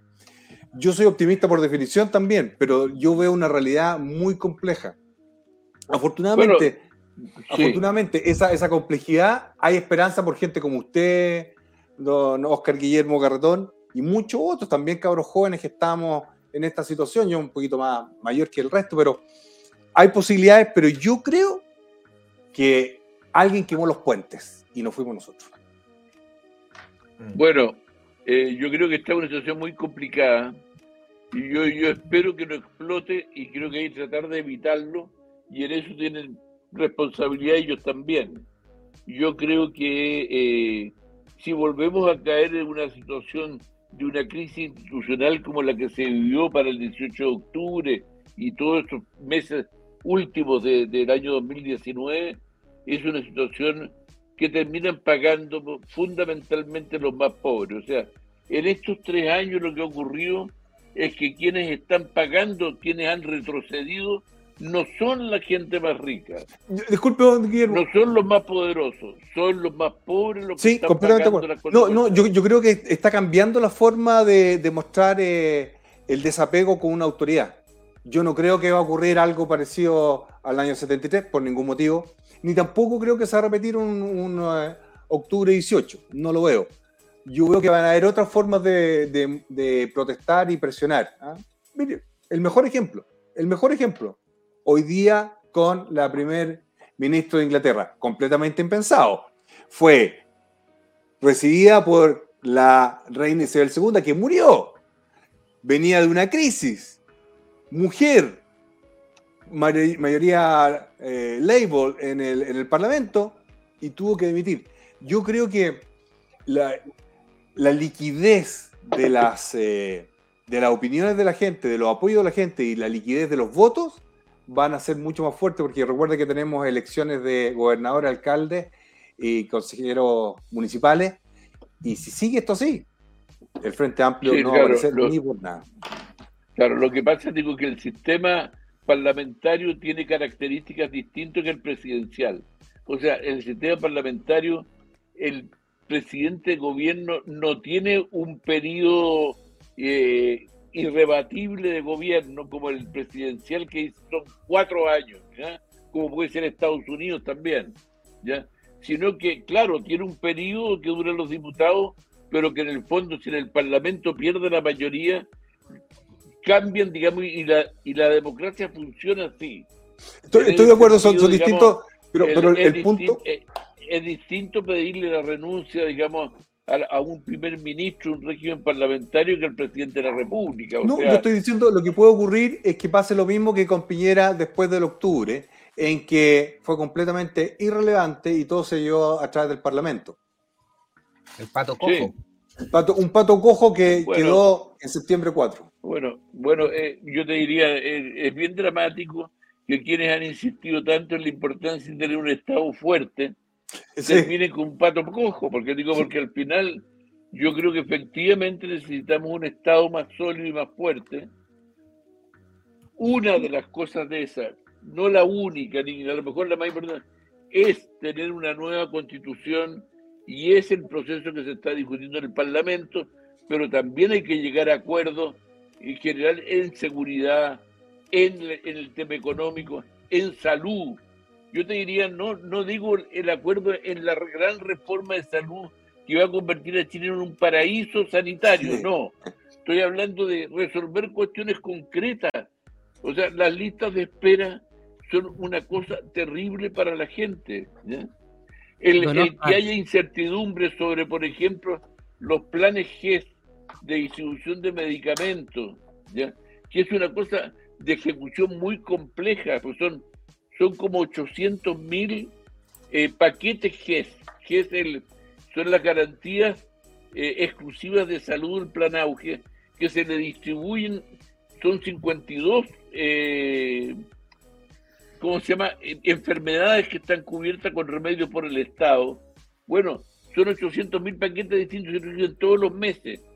Si entra, el, si entra el sistema de salud en una situación de crisis como se está anunciando en este momento, o sea, esto puede ser muy dramático. Entonces, hay que tener respuesta para la salud, respuesta para, para la seguridad, respuesta en el tema, en los temas económicos que estamos conversando, y eso es lo que yo llamo ponernos de acuerdo. El acuerdo no es, digamos, que simplemente se tomen de la mano y canten la canción nacional, ¿ya? sino que es que efectivamente se lleguen a acuerdos sobre esto y no sigamos mirando a todos los que son de oposición como, digamos, unos seres despreciables, digamos, o creer de que tienen la verdad, porque la verdad la hace la gente, la sociedad. Yo puedo, a lo mejor tengo toda la razón del mundo, pues, pero si el único que me cree que tengo la razón del mundo soy yo mismo, la verdad, digamos, es que no tengo nada. Necesito, digamos, escuchar a la sociedad para tener algo. Mm. Completamente de acuerdo. Tenemos un regalo, don Oscar, chiquillo. Sí. Hicimos un regalito. Todos nuestros invitados reciben un regalo, así que hacemos pasar al gran capitán dibujo, nuestro artista del PDG, ya del PDG, ahora podemos decirlo. Eso. Oh, ¿Qué pasó? ¿Está caído o no? Se le cortó la luz, parece a don capitán dibujo, y siempre tiene un... ¿Se me, se me Bueno, la luz a mí? No, no, no, no. Ahí está, ahí está Capitán Dibujo. Sí. Suerte con BTR de don capitán dibujo, ¿ah? Chuta, está más pegado que Boric en el ramo final. Ah, perdón. Bueno, ¿Cómo están, chiquillos? ¿Cómo están, Oscar? Chuta, estáis pegados. Oye. Sí. bueno, pero mándenme, el dibujo. po. Sí, sí, sí, sí. Vamos directo al grano, si no puede hablar, capitancito. Está medio pegado el capitán dibujo, pero ¿qué nos trajo el día de hoy? A ver, vamos a ver, vamos a ver. Reole. ¡Eso! De amarillo. Ah, amarillo, pues ya, ahí de está. amarillo. Ahí está, de amarillo. Exacto.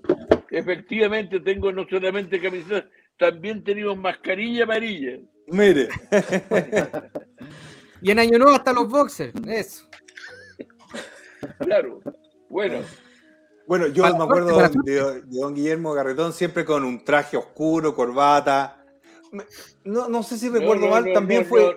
No, te creas, ahora me, ahora me pillaste, por ejemplo, Sí, de poncho, un poncho que me, que me, que, que es para, para esta época en que en las tardes enfría un poco, ¿ya? pero no tanto tampoco.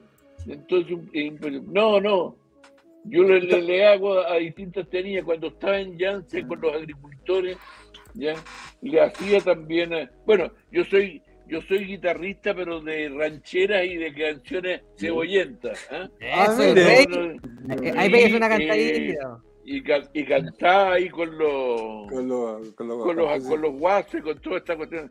Y también con mi, con mi traje de guaso allí, porque en el fondo, como tú decías de Allende, ¿ya? la identidad se hace con los trajes. Y un presidente que viste bien es un presidente que dignifica la investidura presidencial, digamos. Y eso lo, entendí, lo entendió el pueblo siempre así. Y yo también. Hay otros que no. Oiga, don Oscar Guillermo Ga- Garretón, Muchas un gracias. héroe de el desarrollo mejor de Chile del año 90, una visión increíble, lo respeto mucho, don Oscar Guillermo Garretón. Siempre comentábamos de usted con mi padre querido, así que no, muchas gracias por habernos recibido en este Bad Boys. Bueno, gracias a usted y ha sido una conversación muy entretenida. Además, Chile necesita conversar más, weón. Y no solamente con tus amigos o parientes cercanos. ¿Ya? Y contra tal, ¿no? Oiga, y si no le resulta, si no le resulta el partido amarillo, véngase con el poder de la gente aquí. Necesitamos ser héroes como usted. Mira, yo, yo de cuando renuncié al Partido Socialista decidí que no iba a militar nunca más. Y de repente con los amarillos me encontré que lo que único que hicimos fue hacer una declaración, si no era más que una declaración, y de repente con la declaración salieron, yo quiero firmar, yo también quiero firmar, yo quiero estar y todas las cosas, y descubrimos que no éramos un grupito chiquitito de gallos raros, ¿eh? ¿ya? Eh, bestias neoliberales, sino que había una masa de la población que no se sentía interpretada por lo que le estaban diciendo, que ustedes lo han vivido también de alguna Claro. manera, y que, y que en el fondo reaccionó y transformó esto en un fenómeno que fue clave en el rechazo. Clave. Esa es la verdad. De Don todas Oscar. maneras, un abrazo, don Oscar. Oscar. Lo último, y contar con su sabiduría siempre. Muchísimas gracias. Don Oscar, ¿Qué pasó? que esté muy bien. Chao, chao, muchas gracias. Ahí quedó con Chao. nosotros don Oscar Guillermo Garretón, tremendo invitado, más de 3.000 conectados, impresionante. ¿ah? Oye, la gente quiere escuchar eh, experiencia, gente que estuvo ahí, cuántos años en el metro. Oye, Y- pero ¿cachaste la humildad? Claro, En ningún momento dijo, nosotros la sabemos todo, nosotros estamos por sobre. No, nosotros tratamos de hacer algo que no resultó y tuvimos la humildad. Un caballero, mira, es cultísimo. Yo creo que ha recorrido todo el mundo, ha estado con los más grandes y con campesinos. Yo creo que eso falta en Chile, ¿eh? y darle un reconocimiento. ¿Cuántas veces me criticaron porque yo hablaba bien del presidente Lago?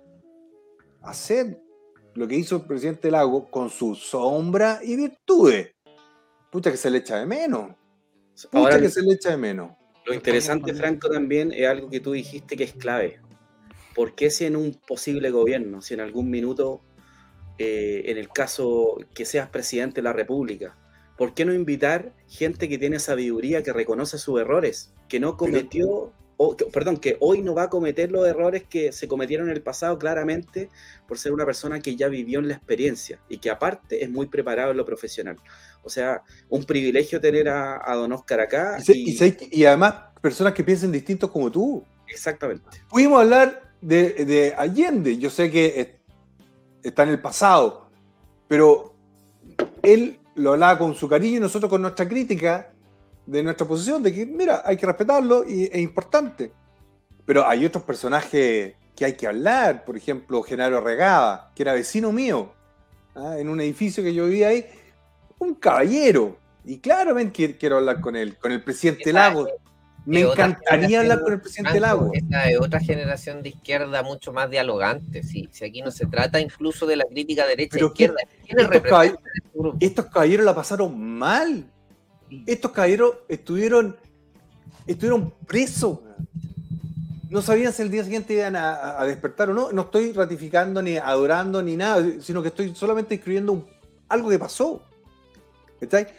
Y este caballero no necesita hablar con nosotros. Él está por sobre nosotros y está ahí. Igual que don, don Sergio Muñoz, otro crack. ¿Cachai? Y hay otras personas que me encantaría también eh, hablar, algunos. Sergio de Castro. Sergio de Castro que hizo la devaluación. ¿Cómo Pero se tomó esa decisión? Es que con todos, incluso los que nos criticaron, los que no nos tienen buena, los que son de extrema izquierda, los que son del gobierno, pero con todos, si vamos a hablar, no Con vamos a Carlos- oye, hablar con. Carlos Cáceres. Con, con don Carlos Cáceres. y que nos cuente cómo fue la devaluación, cómo, cómo Oye, se tomó la decisión. Chuta, weón. Oye, y con estos últimos invitados, Pamela Giles, Sergio Muñoz, Garretón, Another Nico. Brother, toda esa gente, oye, toda esa gente que hablaba, no, sin puro derecha, ahora están calladitos, haciéndose los locos porque Y- y- oye, y, y a mí me agrada que venga, a mí me agrada que venga gente de izquierda también, pero sí, obvio. Pero es que antes tenían el Pero es que tú no, que- deja explicarte algo, don Pedro. Don Oscar Guillermo está por sobre la izquierda y la derecha. Sí, Don Sergio Muñoz está por sobre. por la- Y yo tuve diferencias serias con Sergio Mico. Yo le dije, yo le bajaría el sueldo. Y lo repito, yo le bajaría el sueldo. Pero ¿quién lo trató más mal a don Sergio Mico? No fuimos nosotros, Partido Comunista. fue el Partido Comunista. Oiga, eh, se vienen los top 5, pero ahora saludemos a algunos de nuestros auspiciadores. Sí, por favor. Pedro, ¿quién está con nosotros el día de hoy? A ver. Oye, queremos dar la tremenda bienvenida. La verdad es que siempre ha estado con nosotros. La verdad es que el otro día, mira, voy a hacer un videito en mis redes sociales para que sigan ahí en Instagram, P Gubernati. Eh, tremendos crack, me mandaron una silla gamer de regalo. Yo la voy a, la, la- la voy a, la voy a mostrar porque con nosotros hoy día oficialmente sí está como auspiciador importadora Eve o Eve. ¿Cómo se dice, doña Carlos? Eve o Eve. Eve, porque es de Evelyn, Eve, la dueña, tiene una tremenda Mm, verdad, historia sí, que sí, no tenía nada. Se, era de Valparaíso, se fue a Santiago, ella le sacaba fotos a los productos en las tiendas y con esa foto revendía el producto con menos margen. o sea, con margen No, pequeño, tenemos que entrevistarla. No, no, tenemos que entrevistarla. y la reventó. Y la. Ahora, tremenda empresa importadora Eve y hoy día auspiciador oficial de Bad Boys. Yo quiero decirle algo. Ocho años de experiencia en venta nos avalan con más de 85 mil clientes a lo largo de todo Chile, incluyendo Isla de Pascua con más de 27 mil productos a su disposición. Hogar, belleza, tecnología infantil, bebés, juguetes, temporada y mucho más. Ventas por mayor y menor, con envío a todo Chile. Solicite nuestro catálogo en nuestras redes sociales o directamente al WhatsApp más 569 91 23 64 86 o al más 569 5770 1192 eh, importadora EVE lo mejor para que usted ahí lo pueda Oye, ¿Hay contactar. videito? ¿Hay videito de Eve? Hay videito, hay videito, hay videito, a ver.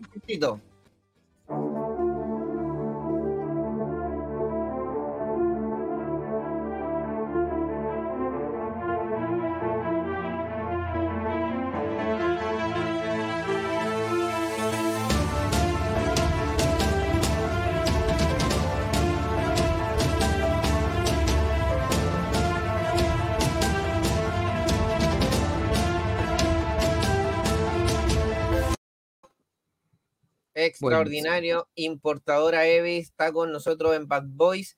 También está con nosotros. disculpa, me gustaría entrevistar a doña Sí. Evelyn para que nos cuente. Bueno, bueno. Tenemos que motivar a la gente, se vienen tiempos difíciles, pero esta cuestión la va a sacar la gente adelante. La Por gente supuesto, adelante. por Bueno. supuesto.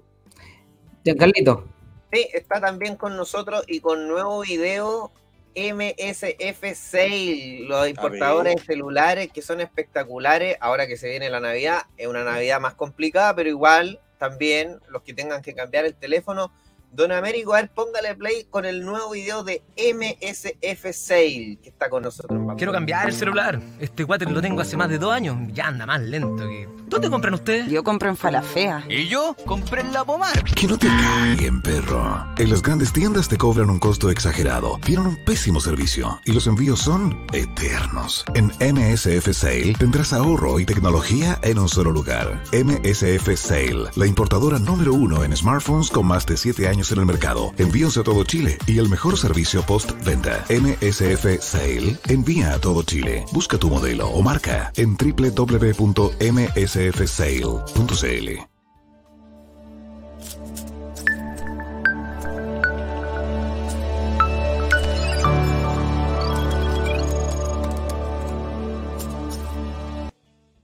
oye, qué buena, compadre, extraordinario. Bueno, muy ¿Sabéis lo, que me Extraordinario. gusta? ¿Sabéis lo que me gusta de nuestros auspiciadores? Que son pymes con punch saliendo adelante, enfrentándose a los grandes. Eso es ideal para Bad Boys. Todas esas pymes con aguante, con punch. Aquí es su lugar.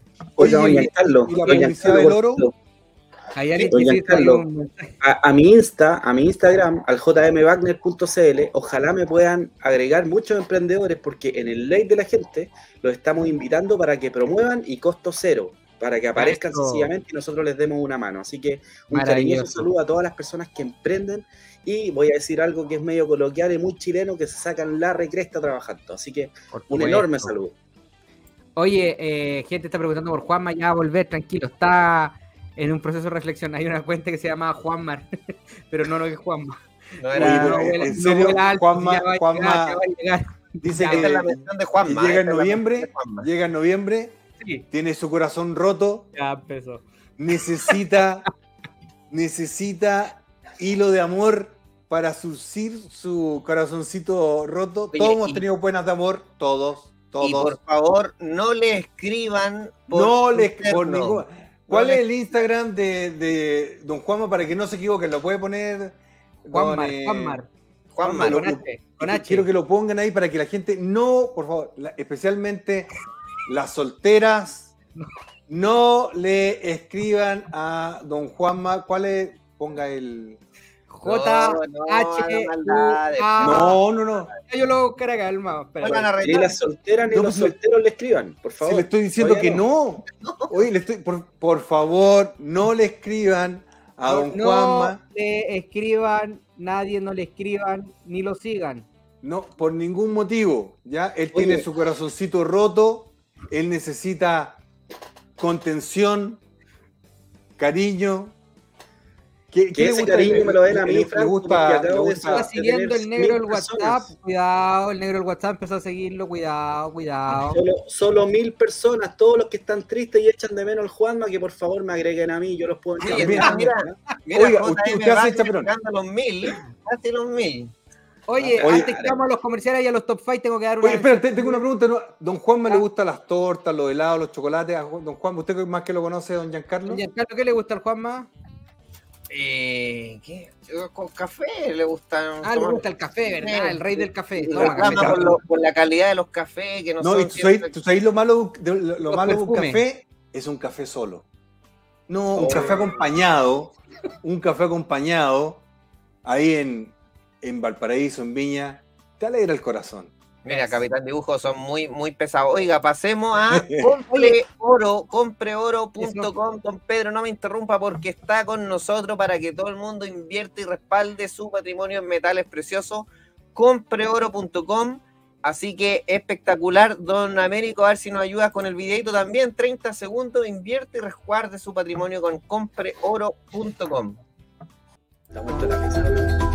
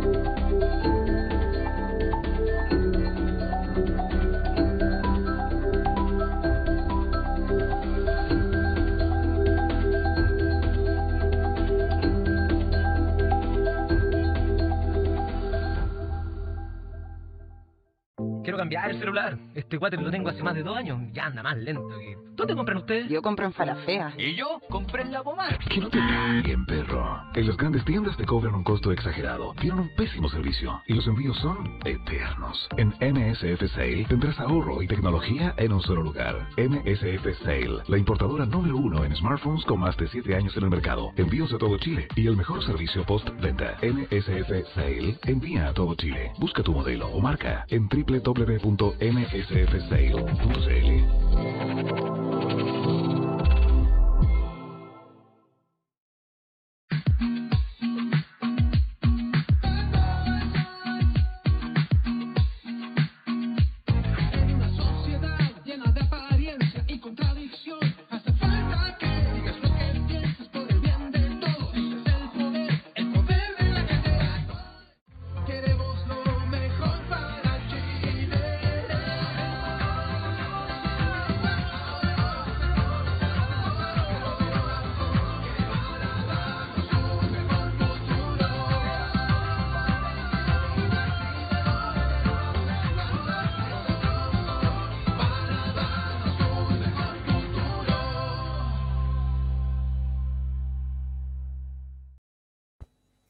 Ahí está, bueno, y dimos una tanda completa.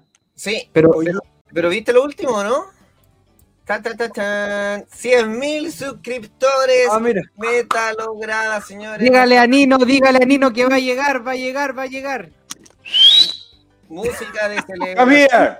Música de celebración. 100.000 Oye, eh, le voy a hacer una petición, le voy a hacer una petición al capitán dibujo que me haga a un Juanma tipo Hamlet, ¿ah? el corazón roto, ¿ya? Para la próxima. ¿ah? Eh, Come here, Nino. Come here. Yeah, we, we, we Dile que Ah. ganamos el premio al youtuber. So we Dile que wanna ganamos get the- 100.000 suscriptores. Play, yeah, come here. no, silver play button. Yeah. So we're gonna get this. this Okay, pon- ponlo para que salga Nino. What we wanna get?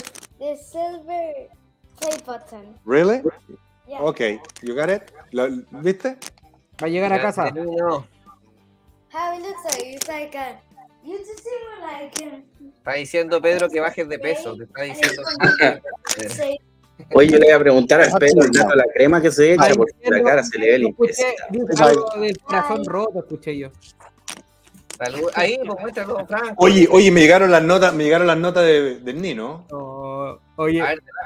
¿qué tal? ¿Bien? Nino, could you bring me your, your report card that is downstairs? It's downstairs, yeah. Oye, si, si fallan las matemáticas, desheredado, inmediatamente. Oye, No, la nueva tendencia son pesados por culpa de usted. Juanma Tinder, el hashtag no. No, ¿cómo? No puede ser. ¿Quién No, hizo esa maldad? Quizá quién va a ser trending topic. No vayan a ir a Tinder con el No, hashtag. no, no, mira, mira, mira. No, Juanma, no, no, no. Juanma alcalde de Valparaíso. Ese es. Ese, eso, eso. Y yo le pondría, ya, Juanma, Juanma, alcalde del paraíso y la primera dama. Don Ah. Potro saque a carretear al Juanma. No, aquí me marcan más que me, si no, no puedo ni ir al baño solo. Don Oye, no. Juanma. Oye, podríamos hacer, podríamos hacer, pedirle a- al guatón Ucé que haga el ranking de los ¿Cómo de los de los solteros más cotizados. No guatón usted. Ah, ah, ese otro, es la moneda, Oye, ¿verdad? oye, ¿Verdad? hice un canje, hice un canje con una empresa que hace I don't know what it is. criolipólisis y lipo láser, así que el potro se viene de verdad Yeah, con no, grasa no. reducida. Don Pedro, no baje el perfil, eso no se cuenta. Tiene que llegar Vamos cambiado, no hay como, como Don Carter que llega cambiado nomás. No, le mandamos un saludo Voy a llegar así. Oye, eh, no, sacó, de sacó, cabañas para el Juan. No, Ah, ah, saca eso, saca eso. Oye, eh, no, sacó puras A eh, eh, Nino, así que está re, re contento. Así que, Grande, no. grande, grande, Don Nino. Así que 100.000 suscriptores, récord, nuevo pinteador. En las cortinas, Don Pedro, me manda el saludo a la empresa Cortina que también apareció también en... Por supuesto, oye, quiero mandar un tremendo saludo, ¿verdad? Tuve eh, el honor, el placer de, convers- de conversar con la dueña de Entre Telas, una seguidora también de Bad Boys, ellos están en Concepción y principalmente venden a todo Chile, pero principalmente se dedican a la fabricación de cortinas roller en sus diferentes versiones, dúo clásico, dúo blackout, verticales, roller, eh, mono, eh, motorizado, cierre de terrazas, toldos proyectables, entre otras cosas. Ustedes pueden contactarlos al más 569 62 15 54 69 se hacen envíos a todo Chile. Si tú estás en Conce, en Comuna Aledaña, o si tenés una tremenda peguita y querés apoyar a las pymes, dale nomás Talcahuano, Hualpenche, Guayante, San Pedro, Coronel, Penco, entre otras partes. Dale con Entretela, síguelo en las redes sociales, por favor, porque son lo mejor. Un gran saludo a Entretela. Oye, mira, Capitán Dibujo, lo voy a dibujar con una fila de votantes para alcalde de Valparaíso. Yo lo leo clarito. Oye, Oye. y hagámosle una vaca al capitán para que tenga internet como la gente. Nunca podemos conversar con el capitán dibujo, siempre se le corta el internet, el audio, el micrófono. Chuta. Vamos Ayudemos a ahí. tener que ponerle empeño. Vamos a tener que ponerle Vamos a empeño. tener que rajarme ya, con una. Con, insisto, no- problema en internet. no molesten en el eh, Instagram de Juanma. ¿Ok? Ah, mira, eso me gustó. Juanma, la Shakira está solita. Eso. Oye, Oye, pero estamos. oye, ya, estaban, ya- ya estaban inventando, porque los sí. faranduleros son buenos, que Juanma se había peleado con nosotros, que se había salido el PDG, si aquí se está demoran rico, miren que está rico. ¿Ese miren Juanma? Ese, miren ese no es Bukele. A ver, no, ponlo, ponlo grande ahí. ahí. Ah, no, Miren no ese Bukele. músculo, miren, miren ese bracito como lo tiene ya. No, yo lo veo triste, ¿eh? A Yo ver. lo veo triste. Como pensativo. Sí, yo lo veo triste. Oye, Franco, me gustaría saber quién sacó la foto. ¡Oh! No. Ya, ya está echando a ahogar a alguien. Oye, yo lo veo triste, ¿eh? yo lo veo triste este cabro, así que hay que apoyarlo a nuestro futuro alcalde de Valparaíso. No vayan también- a ir esa foto, no vayan No, a ir esa a foto no, esa no foto, pónganle, no por favor, no le pongan corazoncito. ¿Ya? Es- Está solito, está tan solito. Ya, no volvemos. Vámonos Ya, con ya. Five para cerrar porque me tengo que ir a acostar. Oye, pero espérate, eh, Ah, a todas las pymes que quieran auspiciar con Bad Boy, Pedro Gubernati es el hombre y sigan suscribiéndose a nuestros canales en YouTube, en Twitter, en Facebook, porque cada vez crecemos más. Ya, vamos al momento que estaban todos esperando porque nos tienen ahí presionando, tírense el top 5, tenemos el permiso del cuchillo. Eso, siguen grande cuchillo, grande. Si usted utiliza el top 5 en sus redes sociales, va a ser baneado porque no tiene los derechos. Bad Boy sí los tiene. Don José, don JM, presente el número 5. A ver, mande usted al, al primer video que tenemos el día de hoy. Oh, prepararme, ya. Te lo voy a hacer en honor al Juanma. Bien vital, con mucha energía para que salga adelante. Y nos vamos con el top 5 número 5. De la política chilena de esta semana en con el número 5. Es muy importante recordar una clásica distinción de las escuelas de derecho, que es que la verdad procesal no es necesariamente la verdad material. Hay muchos casos en los que sabemos que ocurrieron eh, delitos en los que no necesariamente se llegó a término en un juicio. Pese a eso, existen al menos tres informes internacionales donde aquí hubo investigadores eh, que tomaron testimonio y tuvieron evidencia suficiente para poder informar a organismos internacionales que acá había ocurrido violencia sexual. Por lo tanto, no son dichos falsos. Es distinto que un caso haya llegado a término a que el hecho nunca haya ocurrido. Vamos a ver que estaba leyendo los comentarios, disculpen, no. ¿De, de Juanma? Sí, bueno. Han creado un... Ya, oye, con respecto, con respecto a eso, todos somos entonces inocentes. Pues, Sí, pues se acabó. Hay una verdad paralela, la de la justicia, la de ellos, la del el amigo. Por uno. eso, por eso ellos tienen este doble estándar, ellos siempre son éticamente y moralmente superiores. ¿Y Ellos son- abogada? No sé, güey, no sé, pero mira, es buen argumento, buen argumento. Oiga, te para un carabinero y dice, usted iba a 200 kilómetros por hora. No, en la luna yo iría mucho más lento. No, No, debajo del mar. mira, no siempre cuando marca 120 kilómetros es 120 Claro, kilómetros. Podría claro. ser 80, ¿no? No, de hecho, si tú- usted da vuelta, el, el radar es 002. Ah, ¿ve? Listo. de toda parte. Todo, de- después cuenta todas las tallas. por Ya, favor. don Pedro, concéntrese ya, No, castigado. que está muy bueno esto, está muy bueno. A ver, tiene, tiene una buena, tiene una buena. No, tiene una no, buena. no, pues, hay una media ordinaria que me está. Ah, ya, ya, ya. No, Ya. la voy a Vamos por con el número 4, don Américo. De la política chilena de esta semana en con el número 4. Sí, te escuchamos Simón, adelante. Describe. Pero... No, no, no, cuida. No, no, no, no. No, pero a ver, ya, pero por favor, a ver. No, a ver, no. pero, pero ¿qué le pasa a este Porque decir, creen, creen que uno está contando mentiras, que está inventando Cada un uno dice lo que relato. quiere decir y que- cada uno que chequeará si verdad cómplices de mentira. los derechos humanos. ¿Quién tiene el monopolio de la venga, verdad? venga. Ya basta con ese Para que podamos conversar, venga, venga. Venga, para, venga, venga. Para que podamos conversar, sáquese la mascarilla. Para que vos- Es que no, ¿Qué, no qué es lo que usted, qué es lo que usted nos está diciendo a nosotros que estamos haciendo? Tienes que, ir a- que tienes que ver, realmente mostrar la verdad. Ah, y no han mostrado la verdad en ningún minuto. ¿Cuál sería la, la verdad que usted me dice? Están reprimiendo en este minuto en el puente a, los- a los Hay estudiantes. un equipo de nosotros en ese sector. No, no les creo, porque nunca dijeron la verdad. Hay un equipo de nosotros en ese sector. Nunca dijeron la verdad. no dicho- Hay un equipo de nosotros, te lo estoy diciendo, pero bueno. Ya, pero Bueno. efectivamente eh, la situación es esa. Hay algunos grupos que están trabajando en ese sector. No, Bueno, no te cuidado. puedo pasar el micrófono. Eh, Qué flight, lo. Salgan, Flight, mira, flight. salgan de mi plaza dignidad. Fue como eso. Salgan de mi Es el amigo, está el amigo de Howe, ¿no? ¿O ¿Era el amigo Howe? Sí, ¿no? sí, salen fotos.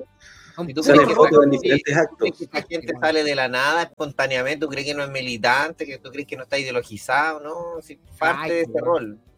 Lo bueno es que el periodista ahí ejercitó bien el brazo y Sé que dicen que es karateca. No, pero ¿sabes qué? un meme que La salía gente del ya- Dragon Ball Z. La gente ahí ya se cansó de la, de la violencia. No, sí, esto, esto ya no está ya. ¿ah? Y los saqueos y el tratar mal. Yo, yo creo que cuando la gente se cree dueña de, de la verdad y está completamente ideologizada en este proceso, está- se va al carajo todo. Y Chile tiene que volver a ser un país coherente. Y Chile no está siendo un país coherente con ese discurso de la ministra que lo que yo digo es la verdad. No, somos todos todos inocentes y yo me gané el loto 30 veces entonces esta semana. Pues.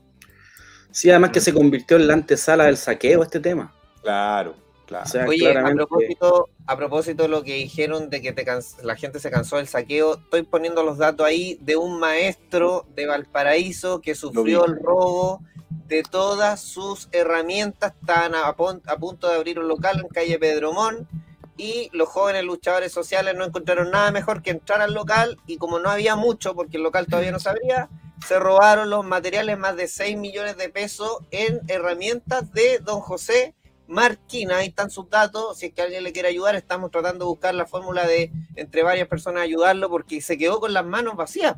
Obviamente esas son sus herramientas de trabajo. Ya no puede trabajar porque le robaron estos jóvenes y hay que ayudar con herramientas, incluso también súper bien. Banco Farabela, ahí está la cuenta corriente. Dejamos el mensaje, toda la fuerza para don José de Valpo que estaba trabajando y le robaron sus materiales de trabajo.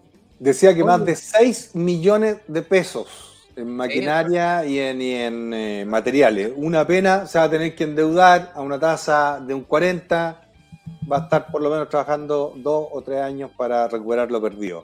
Una falta de respeto. Oye, y tanto que hablan que lo hacen porque el pueblo y para el pueblo son unos ladrones, unos delincuentes, weón. No pueden llegar y meterse a un negocio de un emprendedor y robarse las cosas. Son unos delincuentes, weón, tienen que ir presos. Pero su presidente Hecho, aprendió de la misma manera y no va a hacer nada. don, don Pedro, fue el hecho aislado número 7.224.213. Un hecho aislado, uno más. Oye, y, y el, el flamante alcalde de Valparaíso hizo algo, ¿no?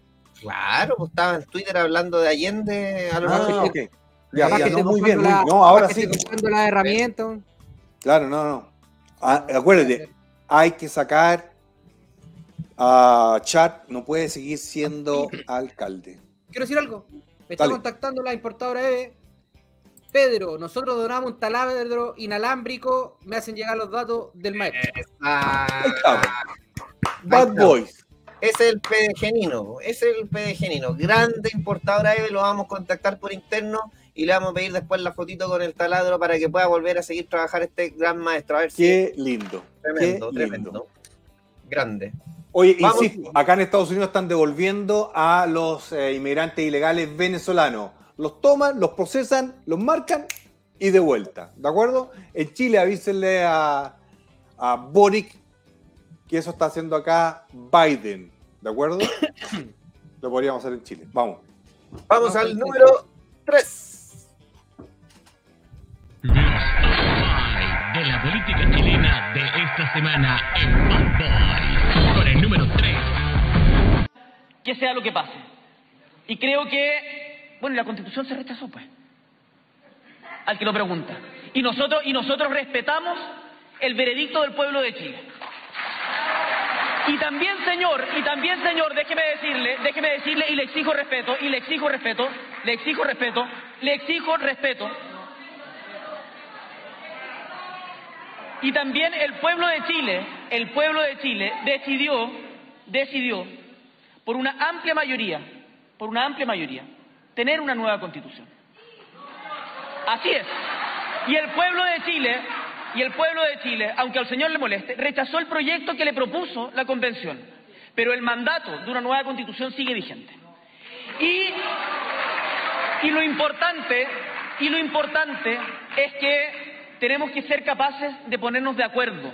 Eh, mira, más allá de la forma, que lo voy a comentar, es mentira que el pueblo chileno exigió la nueva constitución porque votó el 49% del padrón. Yo no- ni siquiera estoy diciendo si estoy a favor o en contra, solamente digamos las cosas como son. Solamente un 49% del padrón exigió una nueva constitución del 80-20. No es todo Chile. Él dice que se puede hacer la nueva constitución y hacer otras cosas. Él dice que caminar y masticar chicle. Él se puede dar vuelta haciendo el loco como lo ha hecho, pero en Chile no hay gobierno, no hay presidente y no se están haciendo las cosas. Si están, están fuerte y expresivo atacando a este caballero, hágalo con sus amigos de la CAM. Hágalo con sus amigos de la CAM. po. Vaya y, y exíjale que entreguen las armas a los de la CAM ahora ya. ¿Sabes lo Hable, hable y diga que el señor Maduro no siga mandando inmigrantes ilegales a Chile. Entonces, es fácil ser chorito Eso. en en un ambiente, en un ambiente protegido, pero el líder, el líder, eh, mira, es como cuando yo veo unos, unos videos que hay un- dos perros ladrando, abren la, la puerta, ah, y ahí no, no pasó nada. Eso es lo que yo veo acá. Y me imponen una situación que es relevante en la Constitución. Sí, solucioname el problema de la Araucanía. Solucioname el Franco. problema de la violencia y el Ni siquiera toca el tema, ni siquiera toca el tema. porque no tiene idea cómo hacerlo. Si tiene un interesa. librito nomás. Él tiene un librito de un capítulo. Nueva constitución, viva Allende. Eso, es su- eso es todo su argumento. Oye, es muy penca, Lo muy único que le encontré razón es cuando dijo uno se puede dar una voltereta mascando chicle, o sea, caminar mascando chicle en el caso Pero de... mentira, sabe él no lo hace. Él no lo hace. El chicle se lo traga, pues, weón. No. Exacto. JM, ¿me iba a decir algo? A mí me llama mucho la atención, me llama muchísimo la atención la comunicación no verbal que tiene, la prepotencia, la forma de hablar a un, a un- a un- a un chileno, ¿cierto? Que se está expresando, que está tratando de dar a conocer lo que estamos viviendo. El señor que, que- que estaba presidiendo ahí, un señor, un adulto mayor, ¿cierto? Consigue. que debe respeto, hay, hay algo que es clave. El señor dijo, párense los que sienten que es más importante, la constitución o la, o la seguridad. Separó todo el mundo. El tipo no quiere entender que hay prioridades y que para eso debe desarrollar un trabajo profesional. Sabemos que no es profesional. Por tal razón las improvisaciones van a seguir. Entonces, mira, Franco, tú, tú generaste un viral, a lo mejor no tenía idea, pero generaste un viral en el último Bad Boys. Y ahí es tan sencillo como un líder debe dar consejos a la población. Que se cuiden, que cuiden el trabajo, que cuiden la pega, que no hablen de política, que no hablen de fútbol. Hoy en día vemos un presidente total, totalmente desde la comunicación no verbal, desde la asesoría que tiene permanente, desde su vestimenta, desde su estirpe de mal ubicado. Lo vemos ubicado, mal ubicado en todos lados. Y lo lamentable es que lo están mirando desde el exterior, lo están mirando los inversionistas y lo están mirando todos los chilenos a hacer el loco. Oye, hoy día lo hablábamos en Sin Filtro, para hacer la cortita, y la verdad yo no sé cómo, cómo la gente de su sector, estaba la señora que peleó con usted, don Franco, ese día también, eh, yo no sé cómo lo defienden. Cuando yo le dije, yo no sé cómo usted lo defiende, ¿cómo puede defender lo indefendible, señora? Le dije yo. Y él, no, yo no lo defiendo si yo no estoy con el gobierno, me dijo. Pero, ¿cómo, man? Y el otro compadre, el progre cuico, que era de la católica, dijo y toda la cuestión, no, de- eh, que todo con estadística. Ya mucha estadística nota y yo le dije, oye, toda estadística, compadre. Bajaron no, lo- no". la encerrona entre las 3 y las 3 y media de la No, tarde sí, en el Las paradero tres, las tres y media 14 bajaron de hace 12 años. Claro. No, no, es un. Mira, pero, pero mira, si, si esta cuestión no hay que mentirse. El gobierno va en picada, la economía va en picada y la violencia va subiendo. El resto es puro cuento. Oye, eh, Don Américo me está pidiendo un saludo a Fabián Uribe, que ya tiene ah, que ya tiene mi auto con GPS más inmovilizador. Él tiene una pyme que se llama Aquí estoy G- eh, GPS Puerto Montt. Se pasó. Acuérdense que Maravilloso. casi, casi le robaron el auto, le hicieron cerrona a Don Américo y nuestro estimado a Fabián Uribe sí lo conozco, sí lo conozco. Tiene un programa también. Así que Oye, a mí me, han escrito como ya, como cinco emprendedores desde que di el aviso, así que lo vuelvo a reiterar. Agréguenme al Instagram para poder darles una mano en su emprendimiento y aprovechar la Oiga, plataforma. y- e, e insisto, por favor, no escribir a Juanma al Instagram, ¿ok? Él está triste con su corazoncito roto. No tiene con quién tomar café, con quién caminar por el puerto Vergara. Es, es triste. Yo estoy con mucha penita. Ya, vamos. Número 2. Los top five de la política chilena de esta semana en Bad Boy. Con el número 2. Voy a preguntar, ¿ustedes están más preocupados de la constitución o de la delincuencia? Pero pónganse bien de pie los que están más preocupados por la delincuencia.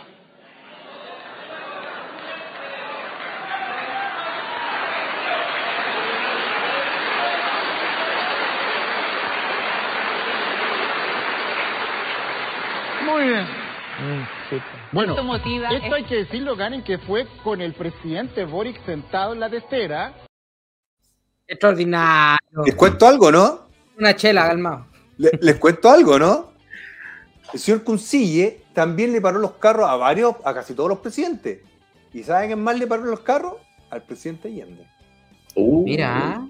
Pero es que hay que estudiar un poquitito, si no porque te ponéis lentes de, de parecidos a los de Allende, eres Allende. O te creéis Bukele. Claro, te creéis Bukele o, o el, el que- el- el que sea del momento, pero genio este caballero, extraordinario, lo mató, lo mató. ¿ah?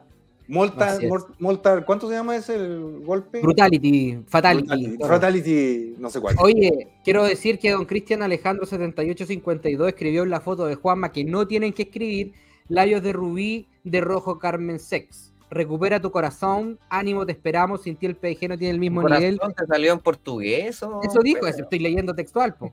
Ah, eh, eh, no tiene el mismo nivel de sensualidad y amor. Ja, ja, ja. ¿Viste? ¿Viste? ¿Viste? ¿Viste? Sí, corazón, así le puso. Vamos al número uno. Los top five de la política chilena de esta semana en Bad Boy. Por el número uno. Respecto a ataques a cuarteles policiales, eh, tenemos un recuento de cuatro ataques a cuarteles policiales. También queremos destacar esta cifra. Durante el año 2021 hubo 13 ataques a cuarteles policiales. Ha habido una disminución que nosotros valoramos, destacamos y también agradecemos. Eh, Queremos destacar que hubo cuatro ataques a carabineros. Es algo muy, muy bueno. Pero excelente. Felicitaciones. Muchas gracias a los delincuentes que este año Oye. solamente atacaron cuatro veces a carabineros. Y fue muy positivo. Oye, y llevaba hartos meses Monsalve más o menos bien. de- No, pero yo creo que la Junta con las reuniones ahí le pegan la cuestión. Yo creo que- No, no, y, y, y acuérdense, la que estaba escondidita ahí era Carolina Toa. Carolina Toa escondida completamente. Sí, hoy día había letreros de Se Busca, ¿ah? no Se la Busca, ven sí. desde el 16, 14 de octubre, no Oye, apareció. pero la declaración fue que ella encontró positivo también este 18. Bonito, fue- fueron un par de saqueos nomás, un par de Claro. y unas 17 barricadas, así que... Oye, bien. don Pedro tiene que decir algo. ¿Qué está pasando, don Pedro? ¿Qué está leyendo? ¿Qué está Que leyendo? no, es que, es que esta gente del PG es extraordinaria, weón, de verdad. Acaban de donarle 100 lucas en efectivo al maestro, weón. Me acaba de escribir un... Ah, No, de- extraordinario. ¿Y sabe quién fue, don Franco? Tu amigo de las empanadas de Antofagasta. ¿En serio? En serio, espérate, don Esteban. Esteban Slat, Slatan, empanadas sí. Acaba de donar 100 lucas al maestro. No, Oye, fui, fui a comprar empanadas acá en Alabama, pero no son como las de Slatan. Están en una esquina de Antofagasta estratégica. Vayan a comprarle empanadas a Esteban Slatan, que es un buen, buen amigo, buen pejenino, un cabrón que tira para arriba. Mira, mira, mira, mira dos cosas. Mientras los del PDG trabajan, el maestro, y los otros del PDG ayudan al maestro, hay otros que le roban al maestro. Esas son las Cacha, diferencias entre los sueños y los grupos de personas. ¿Qué haces tú por tu país? Porque, porque estos cabros, eh, eh, el de importadora Eve sabe lo que cuesta ganarse la plata, porque este cabro las empanadas se saca la cresta vendiendo empanadas todos los días, montones de empanadas, eh, eh, y se sabe lo que cuesta, pues, sabe lo que es emprender, sabe lo que es, vayan y le roban una máquina, vayan- ellos saben, pues, entonces lo hacen parte de, de- de sí mismos y ahora van y apoyan, de verdad, orgulloso que nos vean, compadre, de verdad, feliz. Se pasó, extraordinario. Oye, bonus track. Track.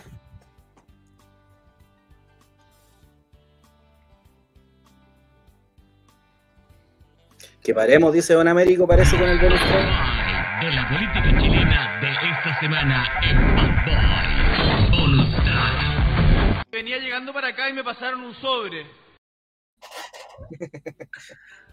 Eh, deja aclarar, nadie le ha explicado al presidente Boric que cuando te dicen te llegó el sobre azul, cuando uno trabaja, es que te despidieron, te echaron. Como él no, no, no sabe lo que una pega, él cree que es simpático. Oye, un par de cervezas para el joven que le hizo esa broma a Bori que no se dio cuenta que le estaban haciendo una broma. No, no, to- to- todavía está convencido, está tratando de leerlo. Hay, hay una canción, mira, por el error que cometió, le cantaremos esta canción. El público que lo escriba. Ya, oye. Sobre eh, azul, pero todavía no, te aseguro que todavía no cacha la, la talla. Todavía no cacha la talla. Ay, weón, qué weón. Es Oye, así. eh, oye, bien, bien. La gente me tiene contento porque escriben. Eh, Oye, Don Américo le mandó un WhatsApp. alguien muy pero Pedro, alguien muy cercano lo agarró para el fideo. Muy, muy cercano. Si le pasó la cuestión cinco minutos antes de la entrada. O sea, es su equipo que lo está agarrando para el fideo. Pero bueno, No, es que, cosas ¿sabes qué? peores. Me- disculpen que lo estoy pescando a medias porque acaban de hacer otra donación, weón. No, No, no. Yo hoy dile A ver, a ver. una chela. Oye, está en la cortina de la Teletón, ¿o ¿no? No, está es porque Francisco, soy nuevo Francisco, güey. Oye, eh, 150 lucas se pone True Power. Oh, Se Ah, pasó, qué otro, lindo. otro de nuestros el. Otro de nuestros Giancarlo, por favor, lo va a hacer ahora. No, esta- se pasaron. Sí, no, no, espectacular True Power, así que ahí nos vamos a coordinar por interno. Oye, todas estas eh, las baterías para cargar el auto, ¿te acuerdas que lo habíamos hablado la otra vez? Que si te caes en pana y el, no tenías ahí para partir el auto, bueno, aquí estas baterías espectaculares de True Power, lo pueden buscar. Ya se crearon en el Instagram. Qué se bueno. crearon en el Instagram, ahí están, miren. True Power Y me va, pueden me va a ir a dejar. a batería venta acá. Arroba truepower.cl y van a ir a ver a don Pedro, así que ahí vamos a esperar las Vamos. selfies cuando vayan. Vamos a tener todas las baterías, las vamos a grabar, les vamos a sacar fotos para que ustedes puedan verla, cómo funcionan. Voy a aparecer partir el auto, todo, todo, todo, todo, todo. todo. Oye, además que ¿sabes son súper útiles esas baterías. O sea, hablando del producto como tal, son súper útiles esas Ahí, baterías de que en una carretera. JM, y cortito, cuente lo que le pasó el otro día porque es la realidad. ¿Qué le pasó a JM? Se le quedaron las luces prendidas. ¿Cómo? No, Ah, ¿qué le no, pues yo, bueno, yo le conté, yo le conté a, a Giancarlo que este tema ya supera totalmente las expectativas. O sea, eh, yo, yo estaba, eh, bueno, yo soy emprendedor también, eh, y, y es también importante que la gente lo sepa. Todos los que estamos acá somos emprendedores en su área. Bueno, el profe a clase, en mi caso yo soy, soy emprendedor, tengo una empresa pequeña de publicidad y marketing, bueno, Giancarlo también, el Pedro también, pero me pasó algo súper grave porque me abrieron la camioneta.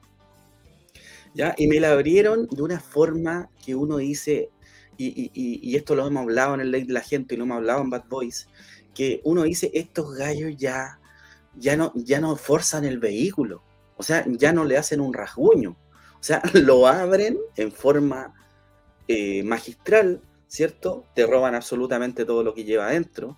Y yo creo que, bueno, por un señor que estaba cerca, me dijo, yo creo que no se llevaron su vehículo sencillamente porque se dieron cuenta que era un Chevrolet que había que apretar el, el- el embrague a fondo, ¿cierto? Para hacerlo andar.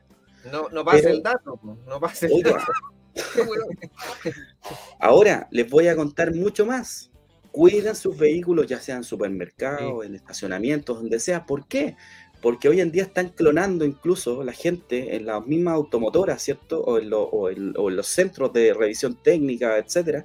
Están clonando lo- lo- los controles, ¿cierto? Donde pueden abrir mucho más de uno o dos o tres o cuatro vehículos. Entonces, y le cortan la bocina, ya el auto queda sin bocina, con el cierre centralizado dañado, y te, y te roban absolutamente. Y estos desgraciados te roban el auto para darse cinco vueltas, robarle el auto a otras personas y chao. Entonces, claramente es, es muy grave porque, bueno, a mí me robaron muchas cosas importantes que, que uno trabaja en el día a día, así como el maestro le robaron la herramienta, a mí me robaron cámaras, me robaron trípode, me robaron memorias donde tenía información de clientes. Entonces, es brutal, brutal lo que estamos viviendo y lamentablemente todos los tenemos días. un gobierno incompetente. Oye, eh, bueno, era- queríamos que contara a JM lo que le había pasado. Oye, ahí está el Ah, Instagram lo de sigan, True Power, síganlo, True Power Chile, todo junto, escríbalo ahí tal cual como lo estoy mostrando, por favor, denle likes. Mira, recién abrieron el Instagram, 33 seguidores, vamos a hacerlo subir, ahí están subiendo las fotos, los productos, así que espectacular, mira, respaldo, las baterías, energía, todo tipo de productos para los automóviles, ahí con True Power Chile, síganlo todos juntos y además solidarios, se pasaron. Oiga, y estoy siguiéndolo yo, don eh, Sígalo, sígalo. Sí, es que ahí vamos a compartir en las historias para que todos pinten ahí la, Sígalo, la página. sígalo. Oye, eh, Don Américo le mandé un WhatsApp. Lo que pasa es que un PG no la está pasando mal. eh, su hijo tuvo que ser trasladado de emergencia el día de ayer. ¿Por qué? eh, con una cantidad eh, importante de dinero que tuvo que, que, que pagar. eh, está juntando la plata en realidad. Y ha juntado como un 70-80%. Eh, hay una imagen que te mandé, por si ustedes quieren cooperarle, ayudarle a él. eh, se la mandé a un Américo por interno. Eh, me mandó la foto del niño, obviamente no las vamos a mostrar, pero eh, de ayer está Henry, ahí está. Ah, sí, la estuvimos compartiendo también. Estuvimos compartiendo ayer también, sí, estuvimos dándole una mano ahí, mandándola por grupos de por grupos de diferentes lugares. Ahí ayudar, si el que pueda ayudar, le falta ahí un porcentaje, como el 30%. Ya, ya lo trasladaron ayer al niño. Eh, así que ahí está en, en la clínica Dávila de Santiago. Así que un tremendo la abrazo, amigo. solidaridad del pueblo pedejenino siempre Oye, presente. ver, pero aclaremos, aclaremos que el Bad Boys y toda esta transmisión no tiene nada que ver con Nada que el partido de la gente. Nada que ver, nada que ver, Nada, nada que ver con el partido de la gente y ninguno de estos apoyos son para los que están hablando. Nadie. Nada, pero nada no que El problema después que va a estar aquí, usted sabe que Sí. Algunos medios de comunicación. poquito, un poquito, don Américo. pero eso es Sí, para- Chile, ahí haciendo Eh, sácalo, don Exactamente. Américo. Oye, eh, esto, este, este programa pertenece a TV O'Higgins, para que les quede sumamente claro, no tiene nada que ver con nada más. Así que Oye, eso. espectacular programa el día de hoy, muchachos. Se pasaron JM, Don Franco, Don Pedro, tremenda audiencia, más de 3.000 conectados, tremendo auspiciadores. Oye, votación cortita a Cariola, ¿sí o no? Yo digo que No, Cariola. Don JM, ¿usted? Don Pedro. No, no, a Cariola hoy día lo ¿Don dije. No, no, no, pregúntale a la gente. Al menos en Bad La Boy gente sacó 0% en Bad Boy. Cero, O sea, cero, cero, cero. Hagamos una encuesta más grande para la, para la otra y, y te aseguro que hacer no. Eh, no. Chao, chao, ya cabrón. Chao, chao, chao. Oye, Giancarlito, Giancarlito, pégale tú el cierre porque a un Américo se le cortó la luz. No, chuta, ya. Yo lo, yo lo suplo. yo, lo suplo. yo por último quiero llamar que me agreguen al Instagram, sobre todo los Eso, emprendedores. agréguenlo, agréguenlo. Agrego a J y acuérdese, Juanma. Un abrazo. Cuídense. Nos vemos. Chau, chau, chau, chau. Nos vemos.